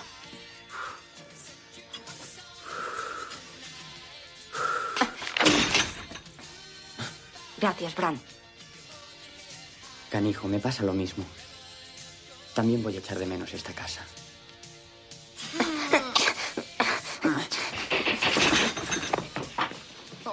Enano adoptado. Enano adoptado. No soy un enano. Voy a matarte, Bran.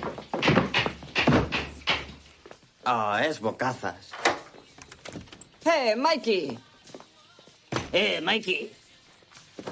Soy Popeye. ¿Has visto a Olivia? ¿Qué pasa, tíos? Quita el pie de la mesa. Hecho.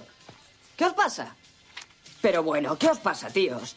Vamos, decídmelo. ¿Qué es esto? ¿Una manifestación antinuclear o qué? Venga ya. Este es el último fin de semana que los Goonies pasaremos juntos. Deberíamos acabarlo a lo grande. Fardando por el muelle, puliéndonos una pasta, trincando cerveza, pero no. El hermanito mayor tenía que jorobarlo todo. Mira que catear el examen de conducir.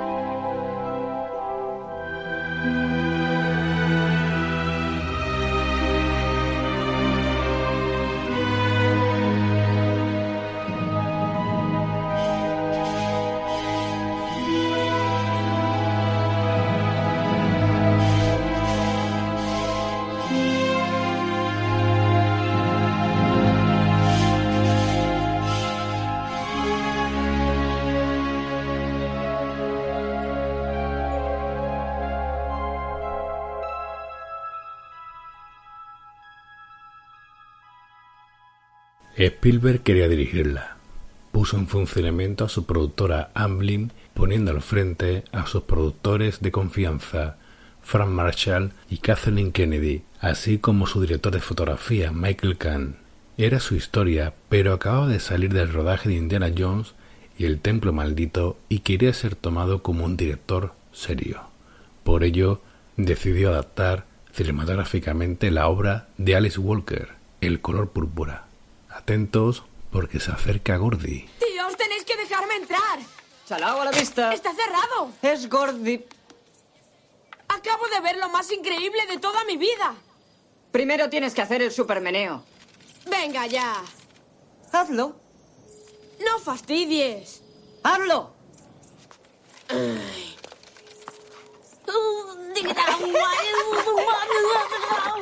Vale, ya, bocazas. Déjale. A ver qué nos cuenta. Escuchad, tíos, no os lo vais a creer. He visto dos coches de la poli persiguiendo a uno de esos que llevan tracción en las cuatro ruedas. Las balas silbaban por todas partes. Es lo más increíble que he visto jamás. Más increíble que cuando Michael Jackson entró en tu casa para ir al baño.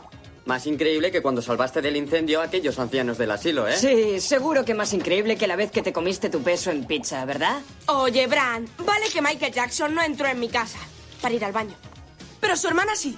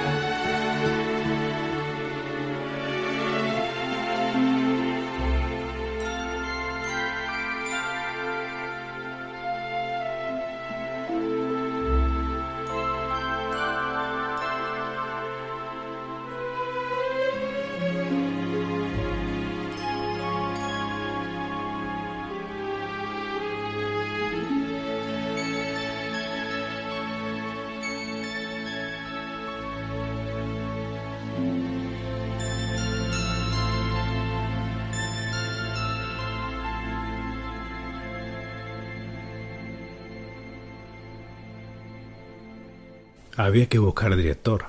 El elegido fue Richard Donner, viejo amigo de Spielberg de su etapa televisiva. Donner dirigió La Profecía en 1976 y en el 78 Superman. Fue despedido del rodaje de Superman 2, como os conté el monográfico de la primera, y en 1983 hizo su juguete preferido con Richard Pryor. Luego vendrían, tras los Goonies, Lady Halcón, Los fantasmas atacan al jefe o la saga de Arma Letal. La madre de Mikey y Brand prepara la mudanza. Chicos, esta es Rosanna. Ella va a ayudarme a empaquetar todo hasta que yo pueda mover el brazo. Hola. Hola, hola. Chao. Eh, eh, chicos, Rosanna no sabe ni una palabra de castellano. Eh, Sé que alguno de vosotros ha estudiado italiano en el colegio. Pues, señora Walsh, yo hablo italiano perfectamente. Y si eso le sirve de ayuda, le traduciré a Rosanna encantado. Eres mi salvación, Clark. Ven con nosotras, ¿quieres? Claro, señora Walsh. Vamos con la traducción de Bocazas. L'erba è nel primo cassetto, la cocaina e le anfetamine nel secondo e l'eroina è nel de sotto. Mai si devono mescolare le droghe. Mira, ¿qué tal ha quedado? Eres un idiota. Oh, Lo has pegado al revés. imbécil. Si Dios lo hubiera puesto así, nos mearíamos en la cara. ¿Ha quedado bien? Rosanna, eso es el desván. El señor Walsh no quiere que nadie entre ahí nunca. Por eso siempre está bien. Là non deve salire mai. È dove il signore ha i suoi strumenti di tortura sessuale.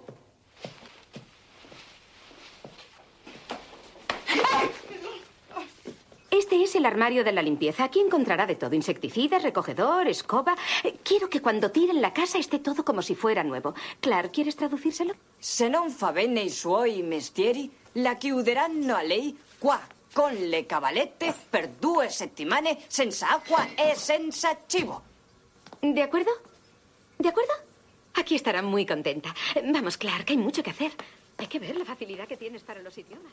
Questa è una casa di pazzi, madonna. No sabía que hablaras tan bien italiano. Eres un chico muy amable. Amabilidad no hay quien me gane, señora Chicos, Walsh. ahora señora voy con Rosana al supermercado. Escuchad, volveré aproximadamente dentro de una hora. Mikey, no quiero que salgas de casa. Bran, a Mikey le está volviendo el asma y no quiero que salga lloviendo.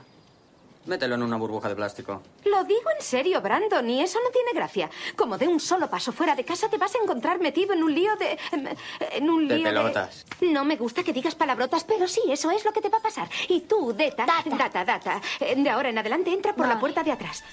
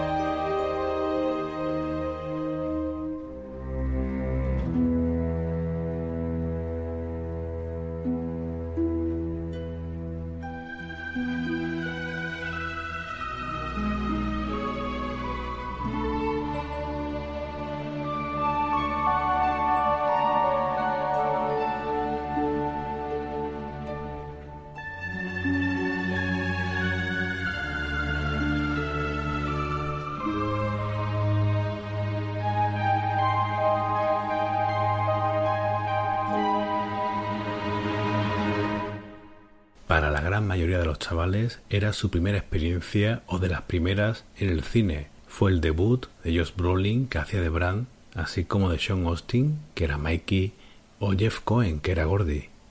A Data lo interpretó Ken Hui Kwan, que fue tapón en El Templo Maldito. El papel de Bocazas se lo llevó Corey Feldman, que ya era conocido por Spielberg al interpretar al amigo de Billy en Gremlins. Feldman en la audición conoció a Corey Haim. Allí se hicieron amigos y fueron pareja cinematográfica en Jóvenes Ocultos y en Papá Cadillac. Por cierto, Bocazas es quien hace una pregunta que hace posible que los Goonies tengan su historia. Oye, ¿qué va a hacer vuestro padre con los trastos que tiene en el desván? Va a devolverlos al museo. O a quien elijan para ser el nuevo conservante. Conservero. Conservador. Escucha, Quizá podamos quedarnos con alguna cosa. Tal vez No. haya algo que podamos Comida. guardar para que no se lo lleve la Mucha gente. Quizá comida. haya algo de valor. No, no, eso es de mi padre. No. Todo eso está al cargo de mi padre y el museo debe tener una lista de todo. Esperad, todo eso es de mi padre.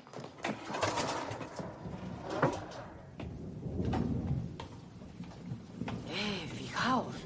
No sabía que papá tuviera tantas cosas aquí. ¡Oh, qué mogollón de cosas! ¡Hay cantidad! ¡Qué gozada! Venga, vámonos. Cine. Todo esto es de mi padre y no quiere que entremos aquí. ¿Ya habéis oído lo que ha dicho mi madre? Que mi padre no quiere que nadie entre... No puedo creerme que tengas un sitio tan cojonudo como este en tu casa. Eh, tíos, no tocar nada. ¡Menudo bien, quítate eso, ¿quieres? Mikey, esto es fenómeno. Nosotros en el desván solo tenemos cosas de... Me importa un rábano lo que te... ¡Jo, qué susto! Vale, ya lo habéis visto, vámonos de aquí. Venga, Mikey, déjanos quedarnos. fastidies. Vámonos ya. Aquí hay mucho polvo. Me está volviendo el asma. Además, siempre tenéis que romper algo. ¿Qué? ¡Mikey! Quiero que me hagas sentir mujer. Vamos, dame un beso largo y libidinoso. ¡Sal de ahí! Estás estropeando el cuadro, gilipollas. Tú me Déjalo. has estropeado la broma. Cuadro ya estaba roto. Ya vale, lo estáis jorobando todo. Tranquilo, tío. No lo toques, te he dicho que no lo toques. Mikey, ¿Estás sordo? Mikey, Mikey. ¿Qué? ¿Qué es todo esto? Parece una especie de... ¿De dónde ha salido? ¿Dónde los he encontrado? Es de una exposición que hicieron, una retrocedida era. Eso he dicho, siempre me contradices, ya lo sé. Era sobre la historia de Astoria. Esto A ver. fueron los desechos. Es fenómeno. Como nosotros, Mikey. Los Goonies. Sí. Yo no soy un desecho. Quítate esto, me la voy a cargar. ¿Sabéis cómo funciona esto? ¿Qué? ¡Rayos láser! Fíjate lo que hace. Bocaza, si se te cae algo, ponlo en su sitio. Oh, ¿Qué es esto?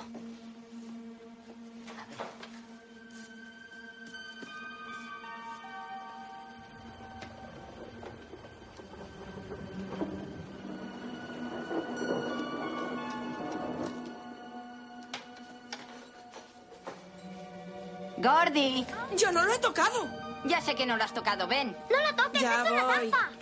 Tatán, tatán. Eh, ¿Qué quieres? Aguanta. ¿Por qué tengo que ser yo? Mikey, gracias por dejarnos subir. ¿Sabes? Hay una bola grande que tiene dentro una cosa que...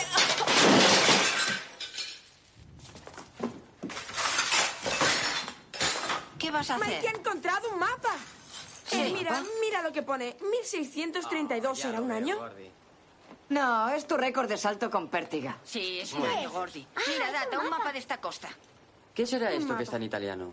Y de nuevo, traduce Bocazas. El rufián que intentare descifrar el contenido de este mapa pagará su osadía con la más terrible de las muertes. Este mapa es muy antiguo. Todo el mundo buscaba esto, hasta nuestros padres, cuando tenían nuestra edad. ¿No habéis oído hablar de ese tío? ¿Cómo se llamaba ese pirata? Willy el Tuerto. Willy el Tuerto. Willy el Tuerto. Sí, fue el pirata más famoso de su tiempo. Mi padre me contó la historia. Papá es capaz de todo con tal de que te duermas. No. Willy el Tuerto robó una vez un tesoro. Un tesoro de rubíes, esmeraldas. ¿Y diamantes? Diamantes. Se llevó todo ese tesoro a su barco y navegó hacia Occidente, hasta que el rey de Inglaterra se enteró y mandó tras de él a toda su armada para que le apresaran. Y la armada, bueno, tardaron un par de semanas, pero alcanzaron a Willy. Y entonces hubo una horrible guerra entre la armada y el barco de Willy el infierno. Durante la batalla disparaban todos los cañones y las balas silbaban por todas partes. Entonces Willy huyó, porque él sabía que si se quedaba acabarían matándole. Entonces entró en una cueva y luego los ingleses volaron las rocas de la entrada. Entonces él se quedó encerrado y nunca volvió a salir. ¿Nunca? Nunca. ¿Jamás? Jamás. Oh, tío. Lo cuentas tan cursi como papá. Todo eso es cierto. ¿Sabéis lo que me dijo? Me dijo que Willy el tuerto y los suyos pasaron allí cinco o seis años. Estuvieron cinco o seis excavando años. túneles y túneles, poniendo, Poniendo trampas. trampas.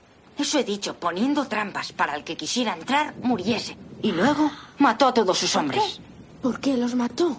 Porque no quería que le quitaran su tesoro. Oye, espera un momento, Mikey. Si mató a todos sus hombres, ¿quién sacó el mapa de allí y contó la historia?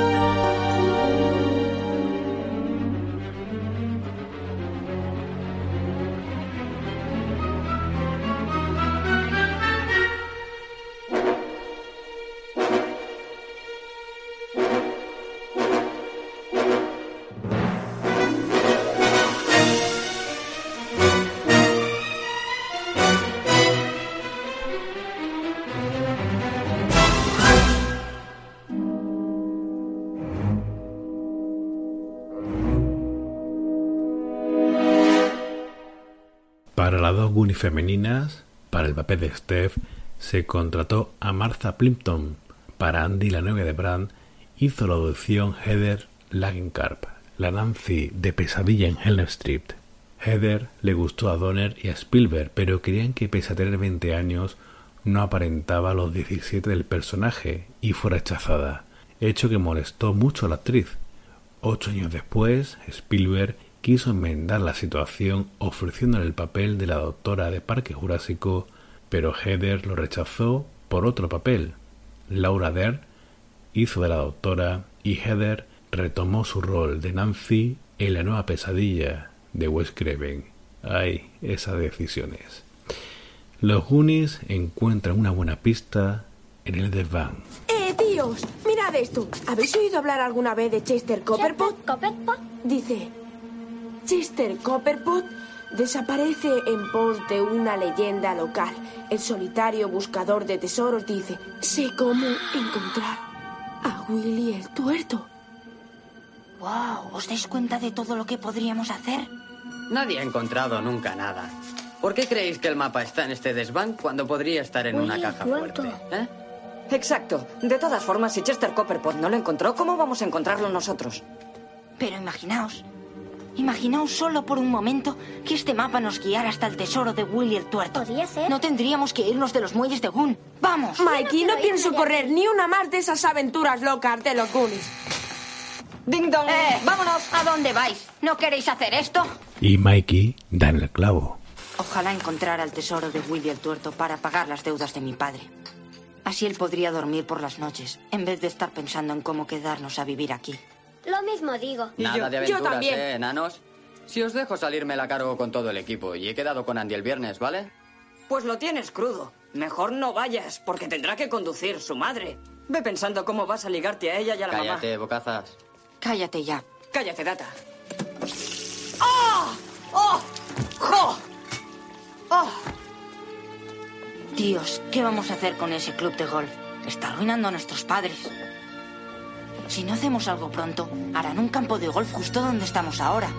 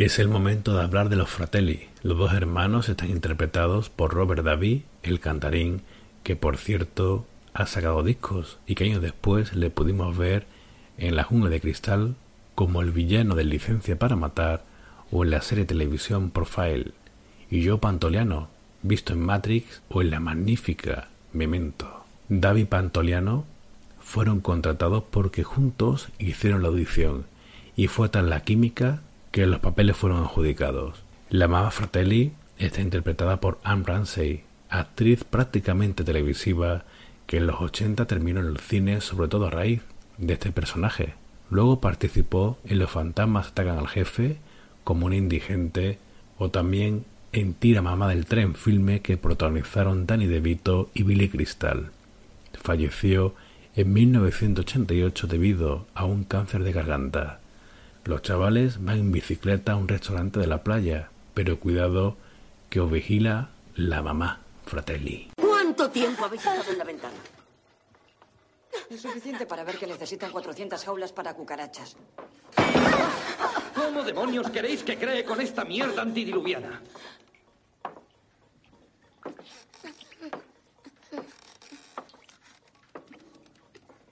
Che classe questi sono? Jake, estos chicos son clientes. Che dici, mamma? Questo non è un ristorante. Zeta, zeta. Stupido, non capisci niente.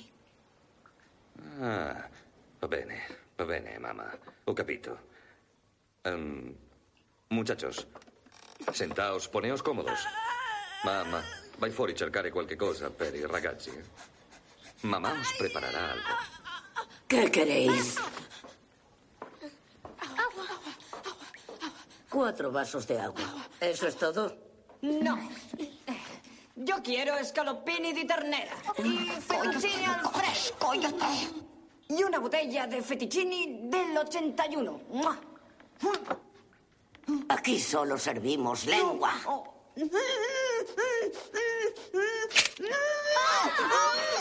¿Os gusta la lengua?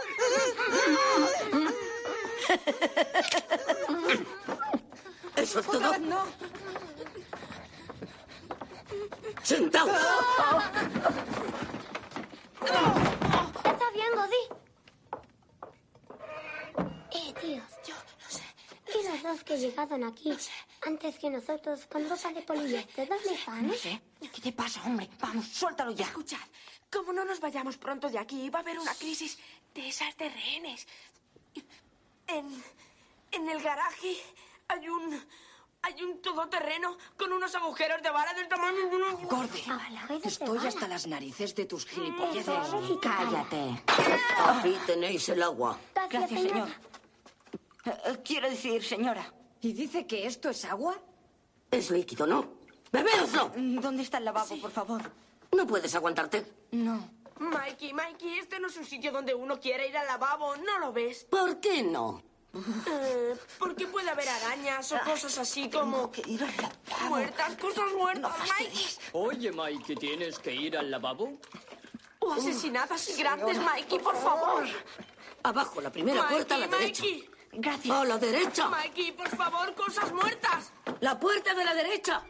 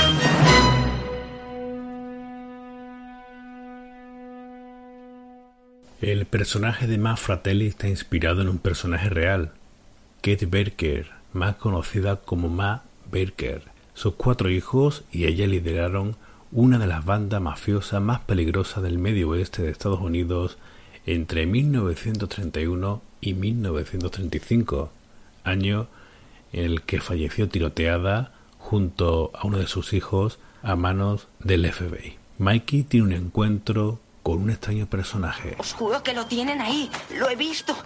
Un monstruo gigante. Lo tienen encadenado. Venga ya. Cuando le dio la luz fue la pera. Está deformado. Tiene la cara como hecha un lío. Como tu cerebro, ¿verdad, tarado? Di adiós a tus amiguitos. Eh, mirad, mirad allí. ¿por qué has tenido que matarle? Podíamos haberle llevado en el coche hasta una cuneta y allí... Mételo en el coche. Tráelo aquí, Francis. No me vengas con órdenes tú, siempre tengo Mamá, que ser empuja. yo. Me gustaría saber qué llevan en ese saco. Ah, basura del restaurante. Claro. Sí. El coche tiene unos agujeros de bala así de grandes. Mikey, vámonos. Nuestros padres deben estar preocupados. Es la hora de cenar. Vámonos a casa. ¿A casa? ¿Qué casa? Dentro de unas cuantas horas ya no tendremos casa. Vamos, tíos. Es nuestra oportunidad. La única oportunidad de saber si existe un tesoro.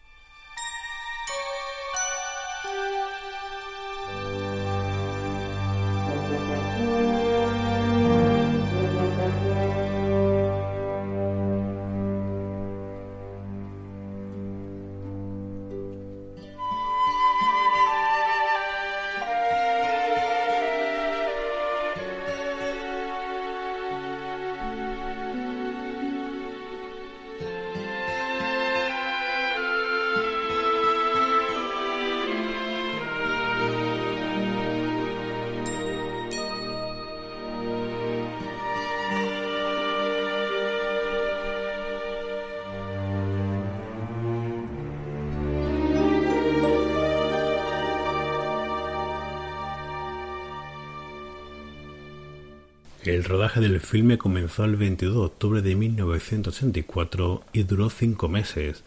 Luego necesitó varios meses para editar el sonido. El guion era largo y ocupaba unas 120 páginas. El método de rodaje que usó Donner fue rodarla cronológicamente para que así le fuese más fácil asimilar la película a tantos jóvenes e inexpertos actores. Aun así, el rodaje no fue fácil. Los Goonies en el restaurante tampoco lo tienen nada fácil. Mirad, son los Fratelli. Este es el tío de arriba. El que quería cantar. ¿Lo veis? Nunca me hacéis caso. Os dije que iba a haber lío, pero vosotros nunca me escucháis. Tíos, estáis locos. Siempre tenéis que liarla. Estáis todos como para que os encierren en un manicomio. Me largo de aquí ahora mismo. ¿Eh? Huele a helado. Gordy está chalao. Oye, que yo no quiero dejar estas pistas. Tienen montones de helados, mira. De fresa con nata, de, de turrón de almendra. Y un nevado de chocolate. Y, y- y- y de manzana. Y, y- y de uva. Tienen de uva. Y, y- y un super helado de chocolate. Y, y- ¿qué- qué?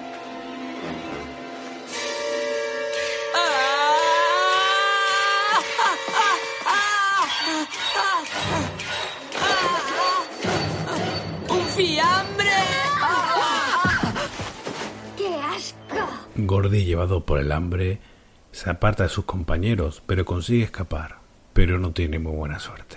Oiga, necesito que me lleven. Mis amigos y yo hemos encontrado a una gentuza asquerosa. Seguro que los conoce. Son los Fratelli. Hemos encontrado su escondite. ¿Podría usted acompañarme hasta la oficina del sheriff? Describiré a los tres. Padre nuestro que estás en los... Lástima, pequeño, no puedes escaparte. ¡Ah! No puedes escaparte. ¡Jake! ¡Ya le tengo! Ya veo que le habéis cogido, dirá la mamá. ¡Ayúdame! ¡Maldita sea! Ya veo que le habéis cogido, dirá la mamá. ¿Quieres bajarte y echarme una mano? ¿Pero qué haces? Si no es más que un crío. Es que no puedes ni con un Ah. mocoso.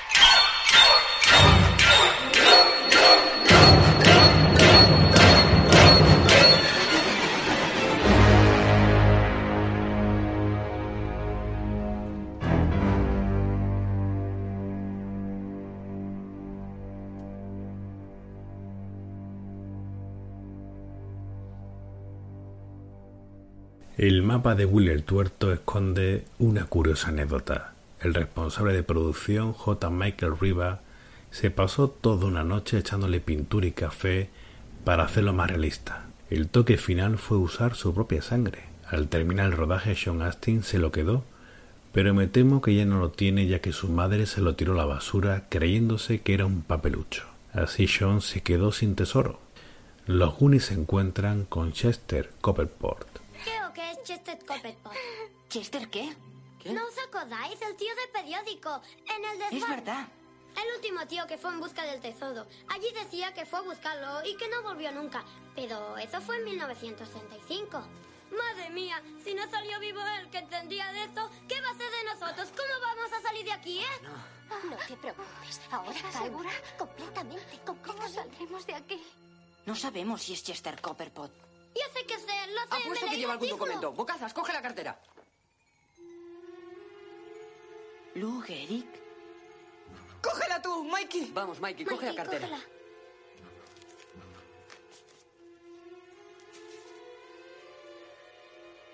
Es Chester Copperpot. Ah, ¿Lo veis? Os lo sea. dije. Se nos van a cargar, lo sé. Eh, mirad esto. Son velas. Genial, dámelas, las meteré en la mochila. Fenómeno. Se nos van a cargar. Data, ¿dónde vas? Voy a poner trampas. Tiras trampas. Eso es lo que he dicho. Voy a poner trampas para que si alguien nos sigue, como los Fatelli, les hagamos venir. Pero date prisa. Buena idea. Data, ¿a dónde vas? A poner trampas. Dirás trampas. Eso es lo que he dicho. Trampas. Callaos. Jo, qué pesados. Eh, mirad. Mirad esto. Parece el esqueleto de Willy el tuerto, ¿verdad? Sí. Dámelo, dame. Perdón. No, no, no lo toques. No lo toques. Madre mía, no hay forma de salir de aquí. No lo toques. No lo toques. Eh, tíos, ahora tenemos que.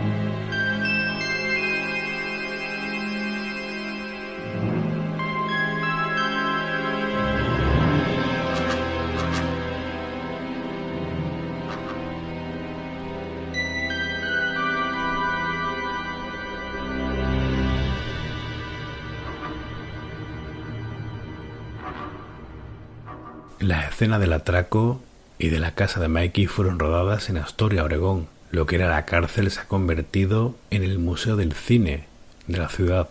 El paseo en bicicleta y la playa se encuentran realmente a 41 kilómetros de Astoria. Las escenas de interior se rodaron en los estudios de la Warner en Burbank, California, y la playa del final también se encuentra en el estado californiano.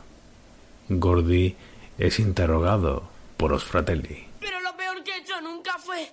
Fue una vez que vomité en casa y. Y luego fui al cine y me escondí la vomitona en la chaqueta. Y, subí al gallinero. Y entonces empecé a hacer un ruido así.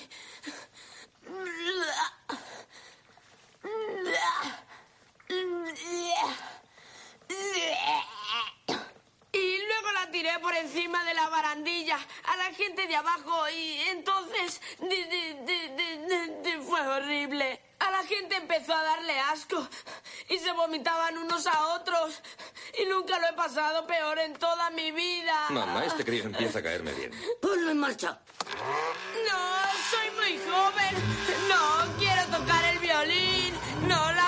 ¿Vas a decir la verdad? No, por O me dices la verdad o te hago papilla. ¿Qué ha sido ese ruido? ¡Ha explotado la chimenea! El crío no ha mentido. Ahí abajo hay un túnel. ¡Cuidado con el pelo! ¡Se agarran al pelo! ¡Se agarran al pelo! ¡Eh! ¡Cuidado con las venas, mamá! ¡Eh, Mikey! ¡Si puedes oírme! ¡Corre! ¡Corre! ¡Van por vosotros!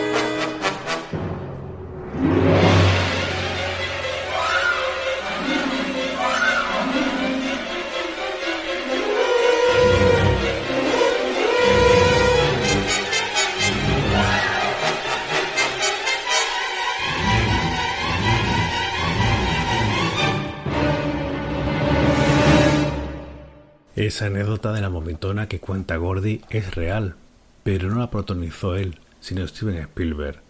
Lo que sí hizo Gordy, o mejor dicho su actor Jeff Cohen, fue ocultar durante el rodaje que tenía varicela por el temor a que lo despidiesen. Parece que los Goonies encuentran el tesoro, pero tiene fallo.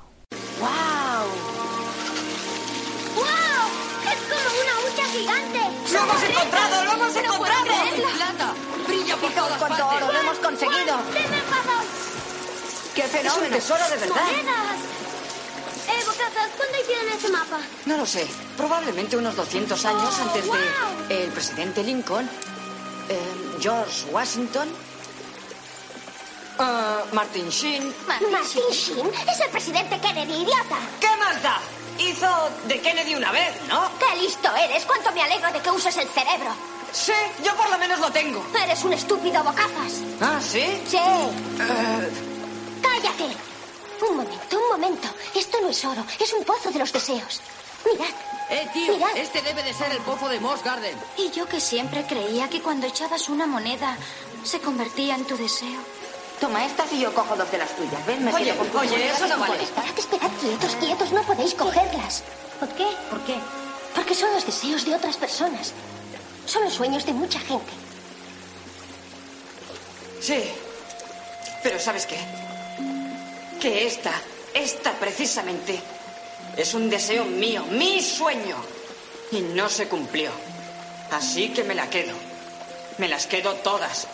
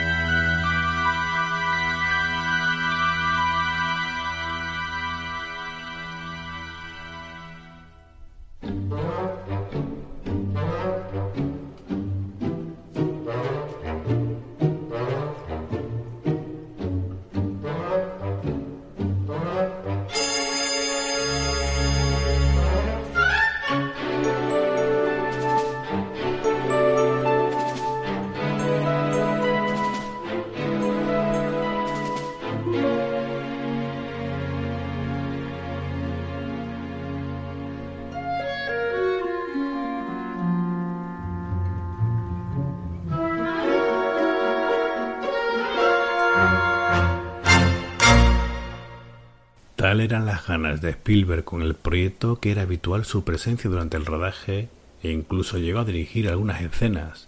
Que a Data le gusten los inventos y que suene el tema de 007 se debe a que Steven es un gran admirador de James Bond.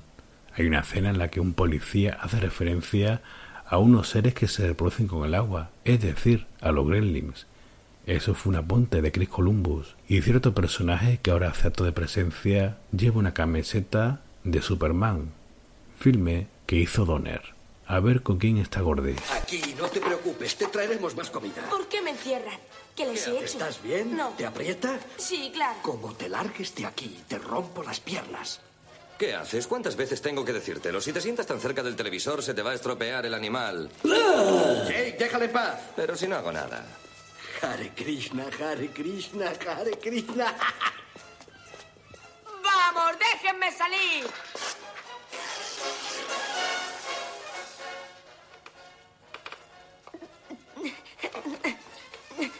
Oh, hola, señor. Me, me- me llamo Lawrence, aunque a veces me, me llaman Gordy.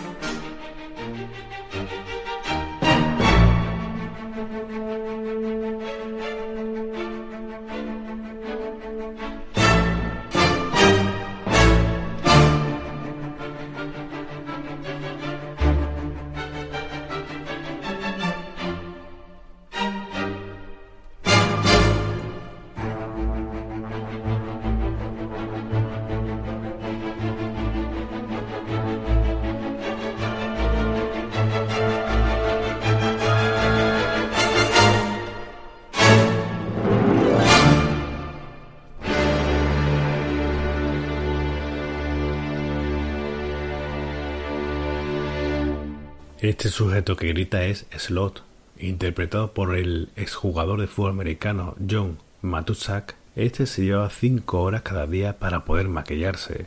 El ojo que se movía solo estaba controlado remotamente y a la hora de pestañear y para hacer al mismo tiempo le tenían que hacer una señal al actor para hacerlo.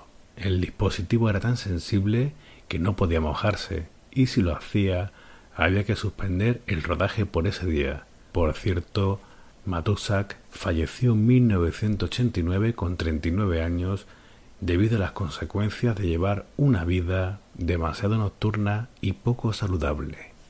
Los Goonies también tienen sus dudas durante la aventura. Chester Copperpot. ¿Es que no lo entendéis? ¿No os dais cuenta? Él era un profesional y no pudo llegar hasta aquí. Nosotros sí hemos llegado. Tenemos una oportunidad. ¿Una oportunidad de qué, Mikey? ¿De morir? Si seguimos adelante verás como a alguien le pasa algo. Incluso puede que muera. Además, tenemos que avisar a la policía. A lo mejor Gordy le ha avisado ya. A lo mejor Gordy está muerto. No digas eso, no vuelvas a decirlo. Los Goonies nunca dicen muerto. Pero yo no soy un Goonie. Y quiero irme a casa. Me había olvidado. Pero aún así, ¿no os dais cuenta? La próxima vez que veáis el cielo será el de otra ciudad. La próxima vez que hagáis un examen será en otro colegio. Nuestros padres quieren lo mejor para nosotros. Pero ahora tienen que hacer lo que les conviene a ellos, porque este es su momento. Es su momento. Allá afuera. Y aquí abajo está el nuestro. Nuestro momento está aquí. Y todo esto acabará en el instante en que subamos al cubo de Troy.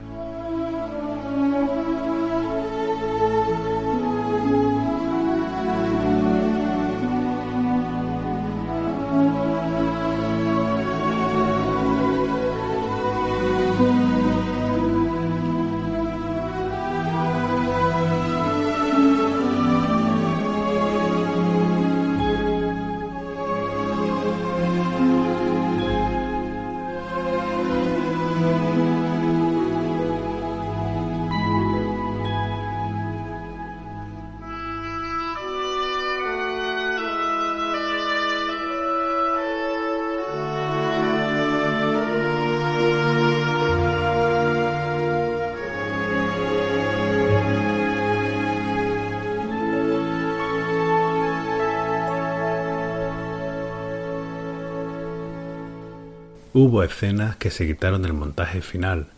Había una en la que Brandon defendía a su hermano Mikey de unos matones, lo cual explicaba el por qué el mapa del tesoro aparece roto cuando los protagonistas entran en las cuevas de Willy el Tuerto.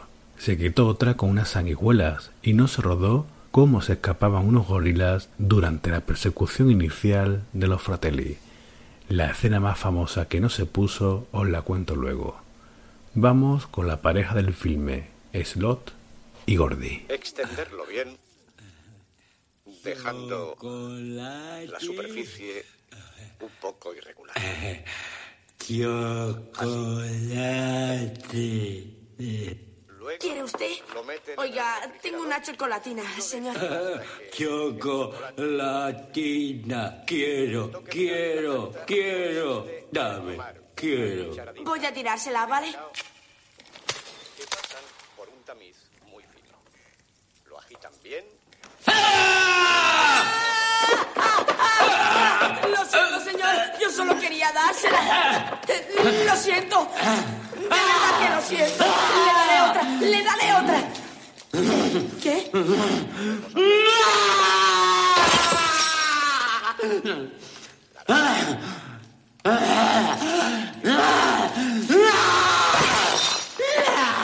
Y alrededor, almendra picada. Así. Oh, señor, es increíble. Tiene usted más hambre que yo. Y siguen. ¿Slot? Gordy. ¿Slot? Gordy. Ah!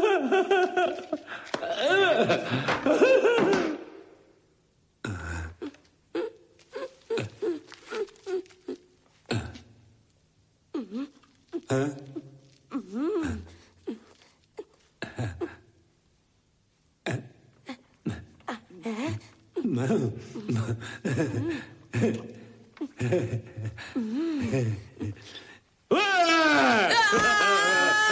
ah!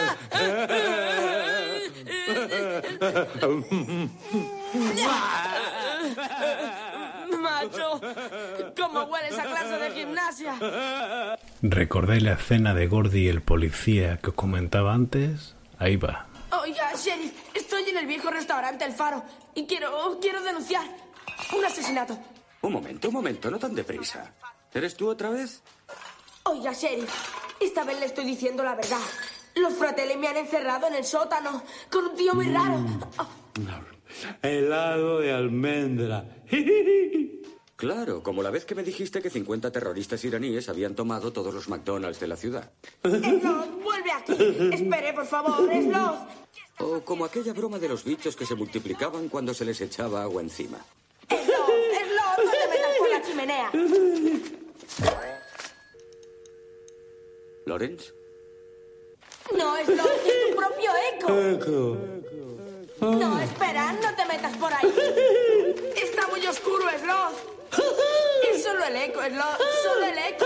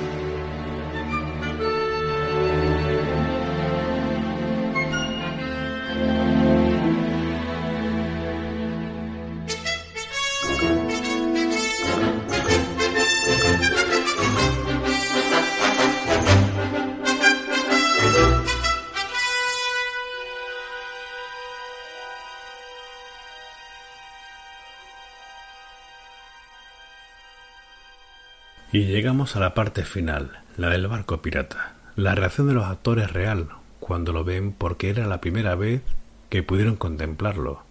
Tenían prohibido el acceso al plató número 16 de la Warner, que fue donde se rodó. El actor que hacía de Data, en versión original, deletrea shit, mierda, porque le prometió a su madre que no diría ningún taco. Se tardó dos meses y medio en construir el barco del cual se tomó de referencia la nave del filme de 1940 con Errol Flynn, El Halcón del Mar. Tras el rodaje, nadie quiso quedarse con el barco, por lo que fue desmantelado. Algunas de sus partes están en la atracción de Piratas del Caribe en Disneylandia. Mikey por fin se encuentra con Willy el Tuerto. Es. Willy el tuerto. Dios mío, es Willy.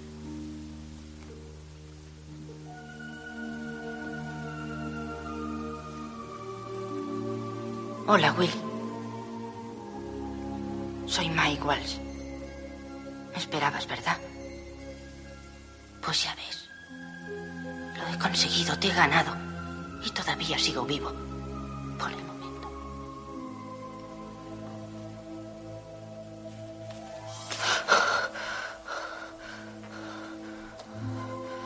Lo siento. Por eso te llaman Willy el tuerto. Willy el tuerto. Tenemos muchas cosas en común, ¿verdad, Willy? ¿Sabes una cosa?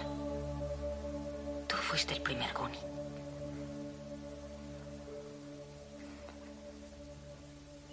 No.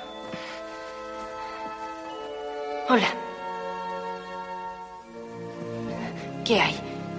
Este es Willy. Willy el tuerto. Saluda, Willy. Estos son mis amigos, los Goonies. ¿Cuánto tiempo lleváis ahí? El suficiente, Mikey. El suficiente.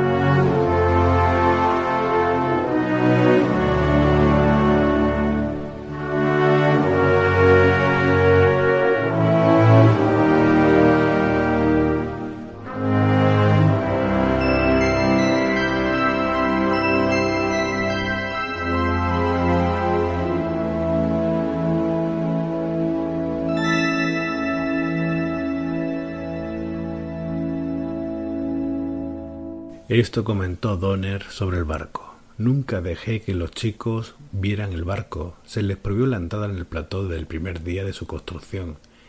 El día en que ellos entran en escena, saliendo disparados y cayendo al agua, se giran y ven al barco por primera vez.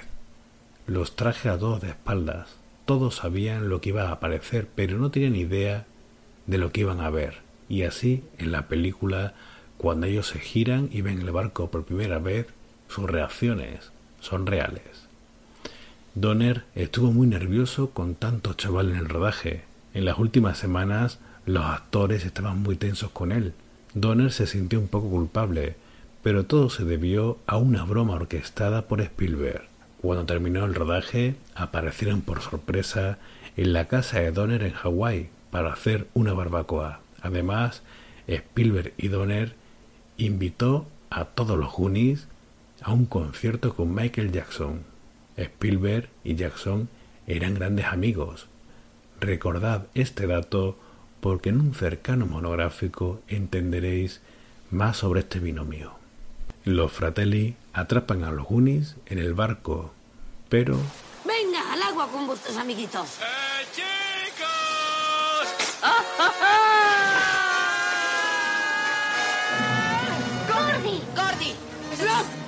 ¿Cómo has escapado? ¡Slot, sálvales! ¡Sálvales! ¡Son boca fallecer!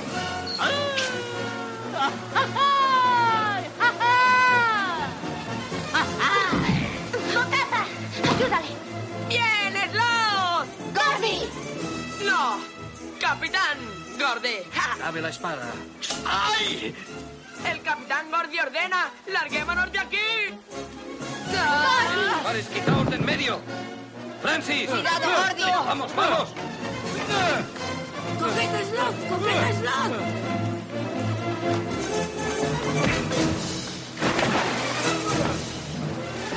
¡Cuidado, Francis! ¡Cuidado! Coge la cuerda. Eso es, muy bien. ¡Slothy! Date la vuelta, date la vuelta. ¡Salta la comba, Slothy! Que salte a la comba. Sí, que salte a la comba. ¡Salta a la comba! ¡Salta a la comba! Claro, ¡A la comba. El cocherito Lerere, me dijo anoche. ¿Ya? ¡Tira de la cuerda!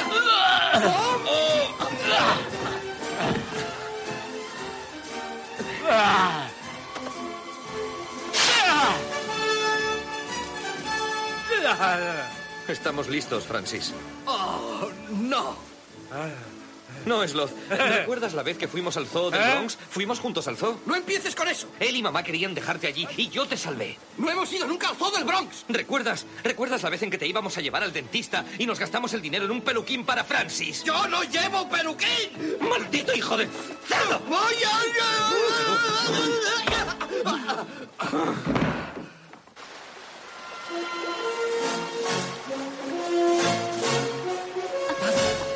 Apóyate en esa roca. Apóyate. Déjame que te desate.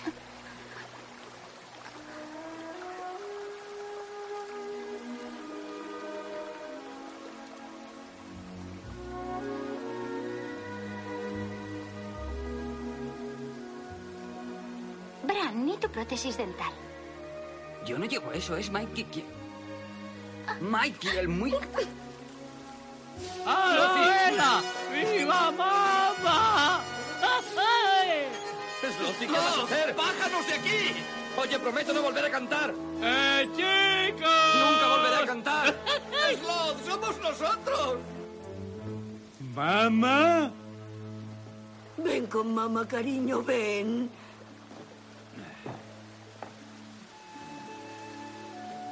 Mamá ha sido mala. Oh.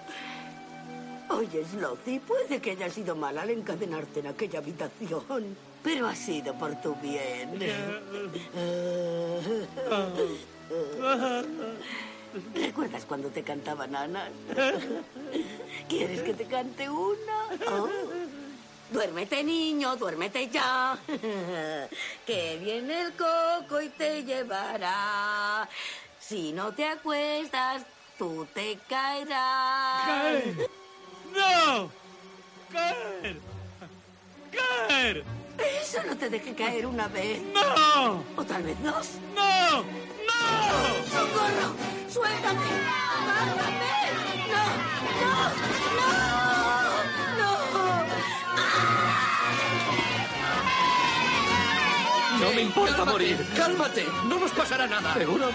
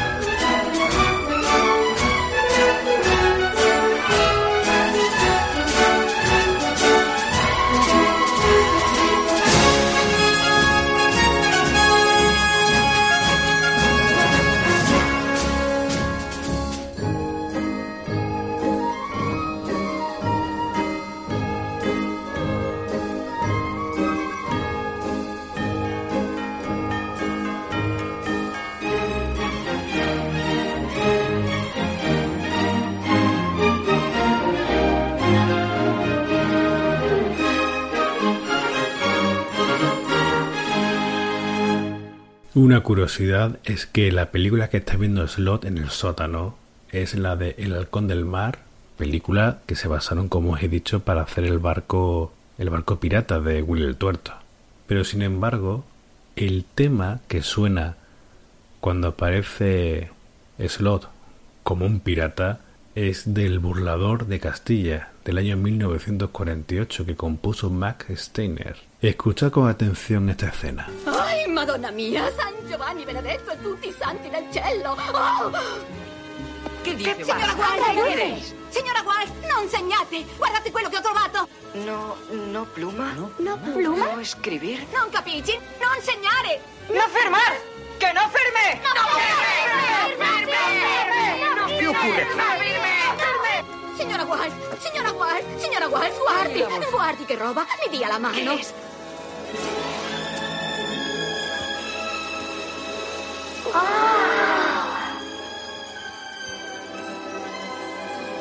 Papá, es la bolsa de las canicas. Los fratelli no la vieron. Tiré las canicas y metí dentro las piedras. No tendremos que irnos de los muelles de Bull. No volveré a firmar nada. Ni hoy, ni nunca jamás. ¿Son auténticas? ¿Dónde las habéis encontrado? ¿Habéis corrido peligro allí dentro? El pulpo fue lo peor. ¿El del pulpo? Era muy peligroso, sí. Lo que más miedo daba era la pasarela. La pasarela. Sí, y al Sí. encontrar el barco pirata. Que sí, en el barco había un tesoro y los fratelli nos perseguían. Basta, chicos, ya vale. cantidad de ¿Otra vez con tus historias, luego- Lorenz? No, esta vez es verdad, Sheriff. Así es como encontramos el tesoro. verdad, encontramos Cuando íbamos por el pasadizo. Dios mío de mi vida. ¿Qué? Miren eso. ¿Pero de qué pulpo hablan? Este extraño error en el montaje hace mención a una escena que se grabó y se quitó del montaje final. En la laguna del barco, los chicos eran atacados por un pulpo. El animatronic no les convenció. A los productores ni al director. Era muy cutre y lo quitaron. Pero no esa referencia que hace Data. Los productores estaban inicialmente tan encantados con la escena que encargaron una canción incluida en la banda sonora llamada Eight Arms to Hold You.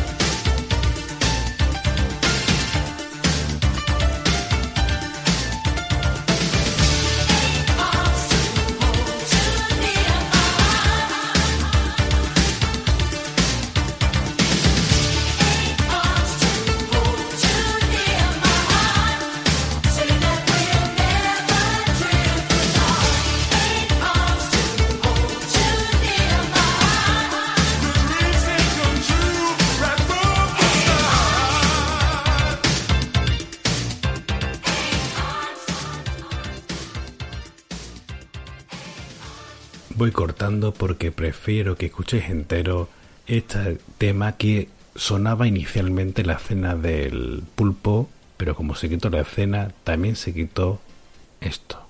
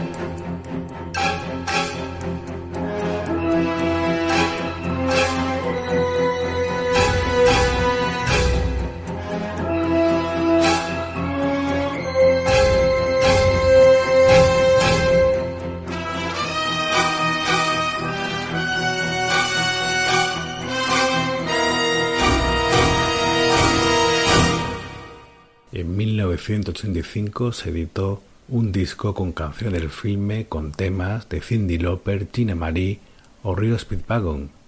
La canción principal fue la de Lauper titulada Goonies Are Good Now.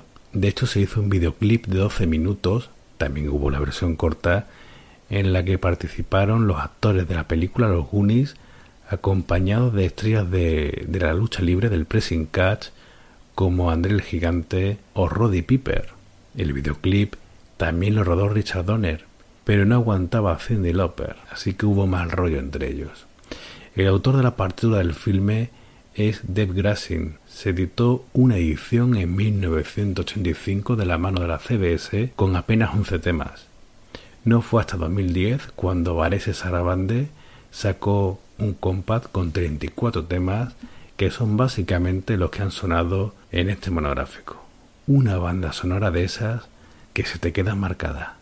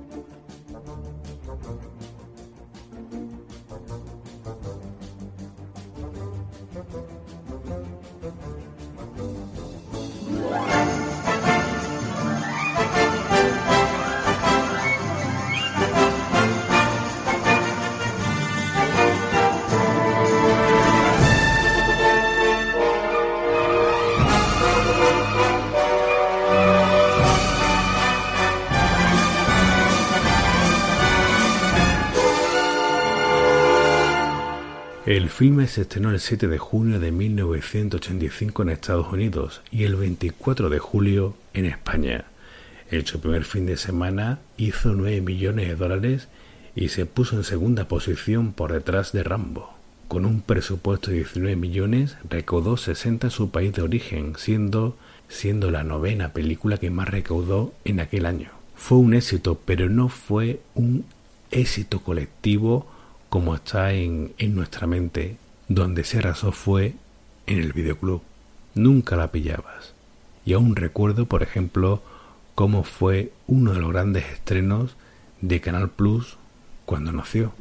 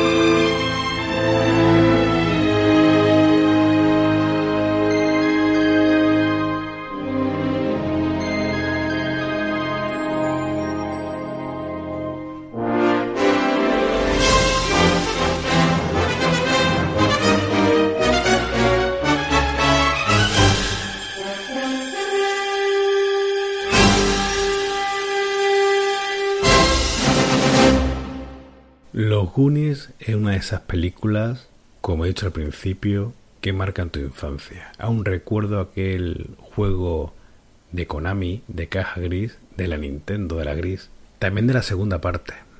Segunda parte que nunca llegó y creo que nunca llegará. Hace unos 10, 12 años se quiso hacer una serie de dibujos animados sobre los Goonies pero parece ser que algunos de los actores pidieron demasiado dinero por los derechos de imagen y se canceló. En todo este tiempo se ha dicho que querían hacer una, una secuela, luego una secuela con los hijos de los Goonies. Sinceramente, lo mejor es que los Goonies se queden como están. Que dejen a esa pequeña mitología que creó la película de Will el Tuerto, Slot, los Fratelli, ahí, en un baúl para que los ochenteros y los hijos de los ochenteros vayamos a esta película para sentirnos jóvenes. Y digo esto porque es lo que me pasa cada vez que la veo.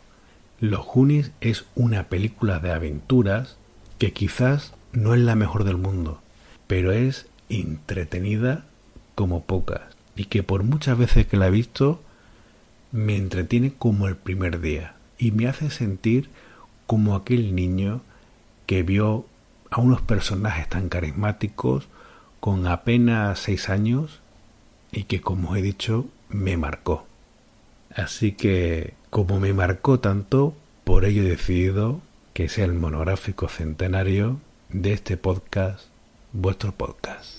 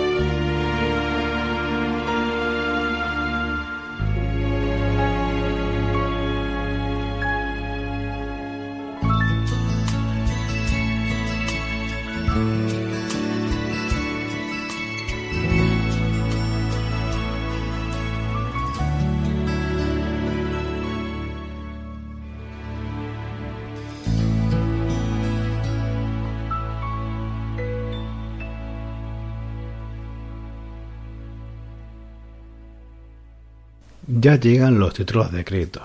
Es el momento de decir eso de besos y abrazos. Sed felices, sonreíd, que gratis.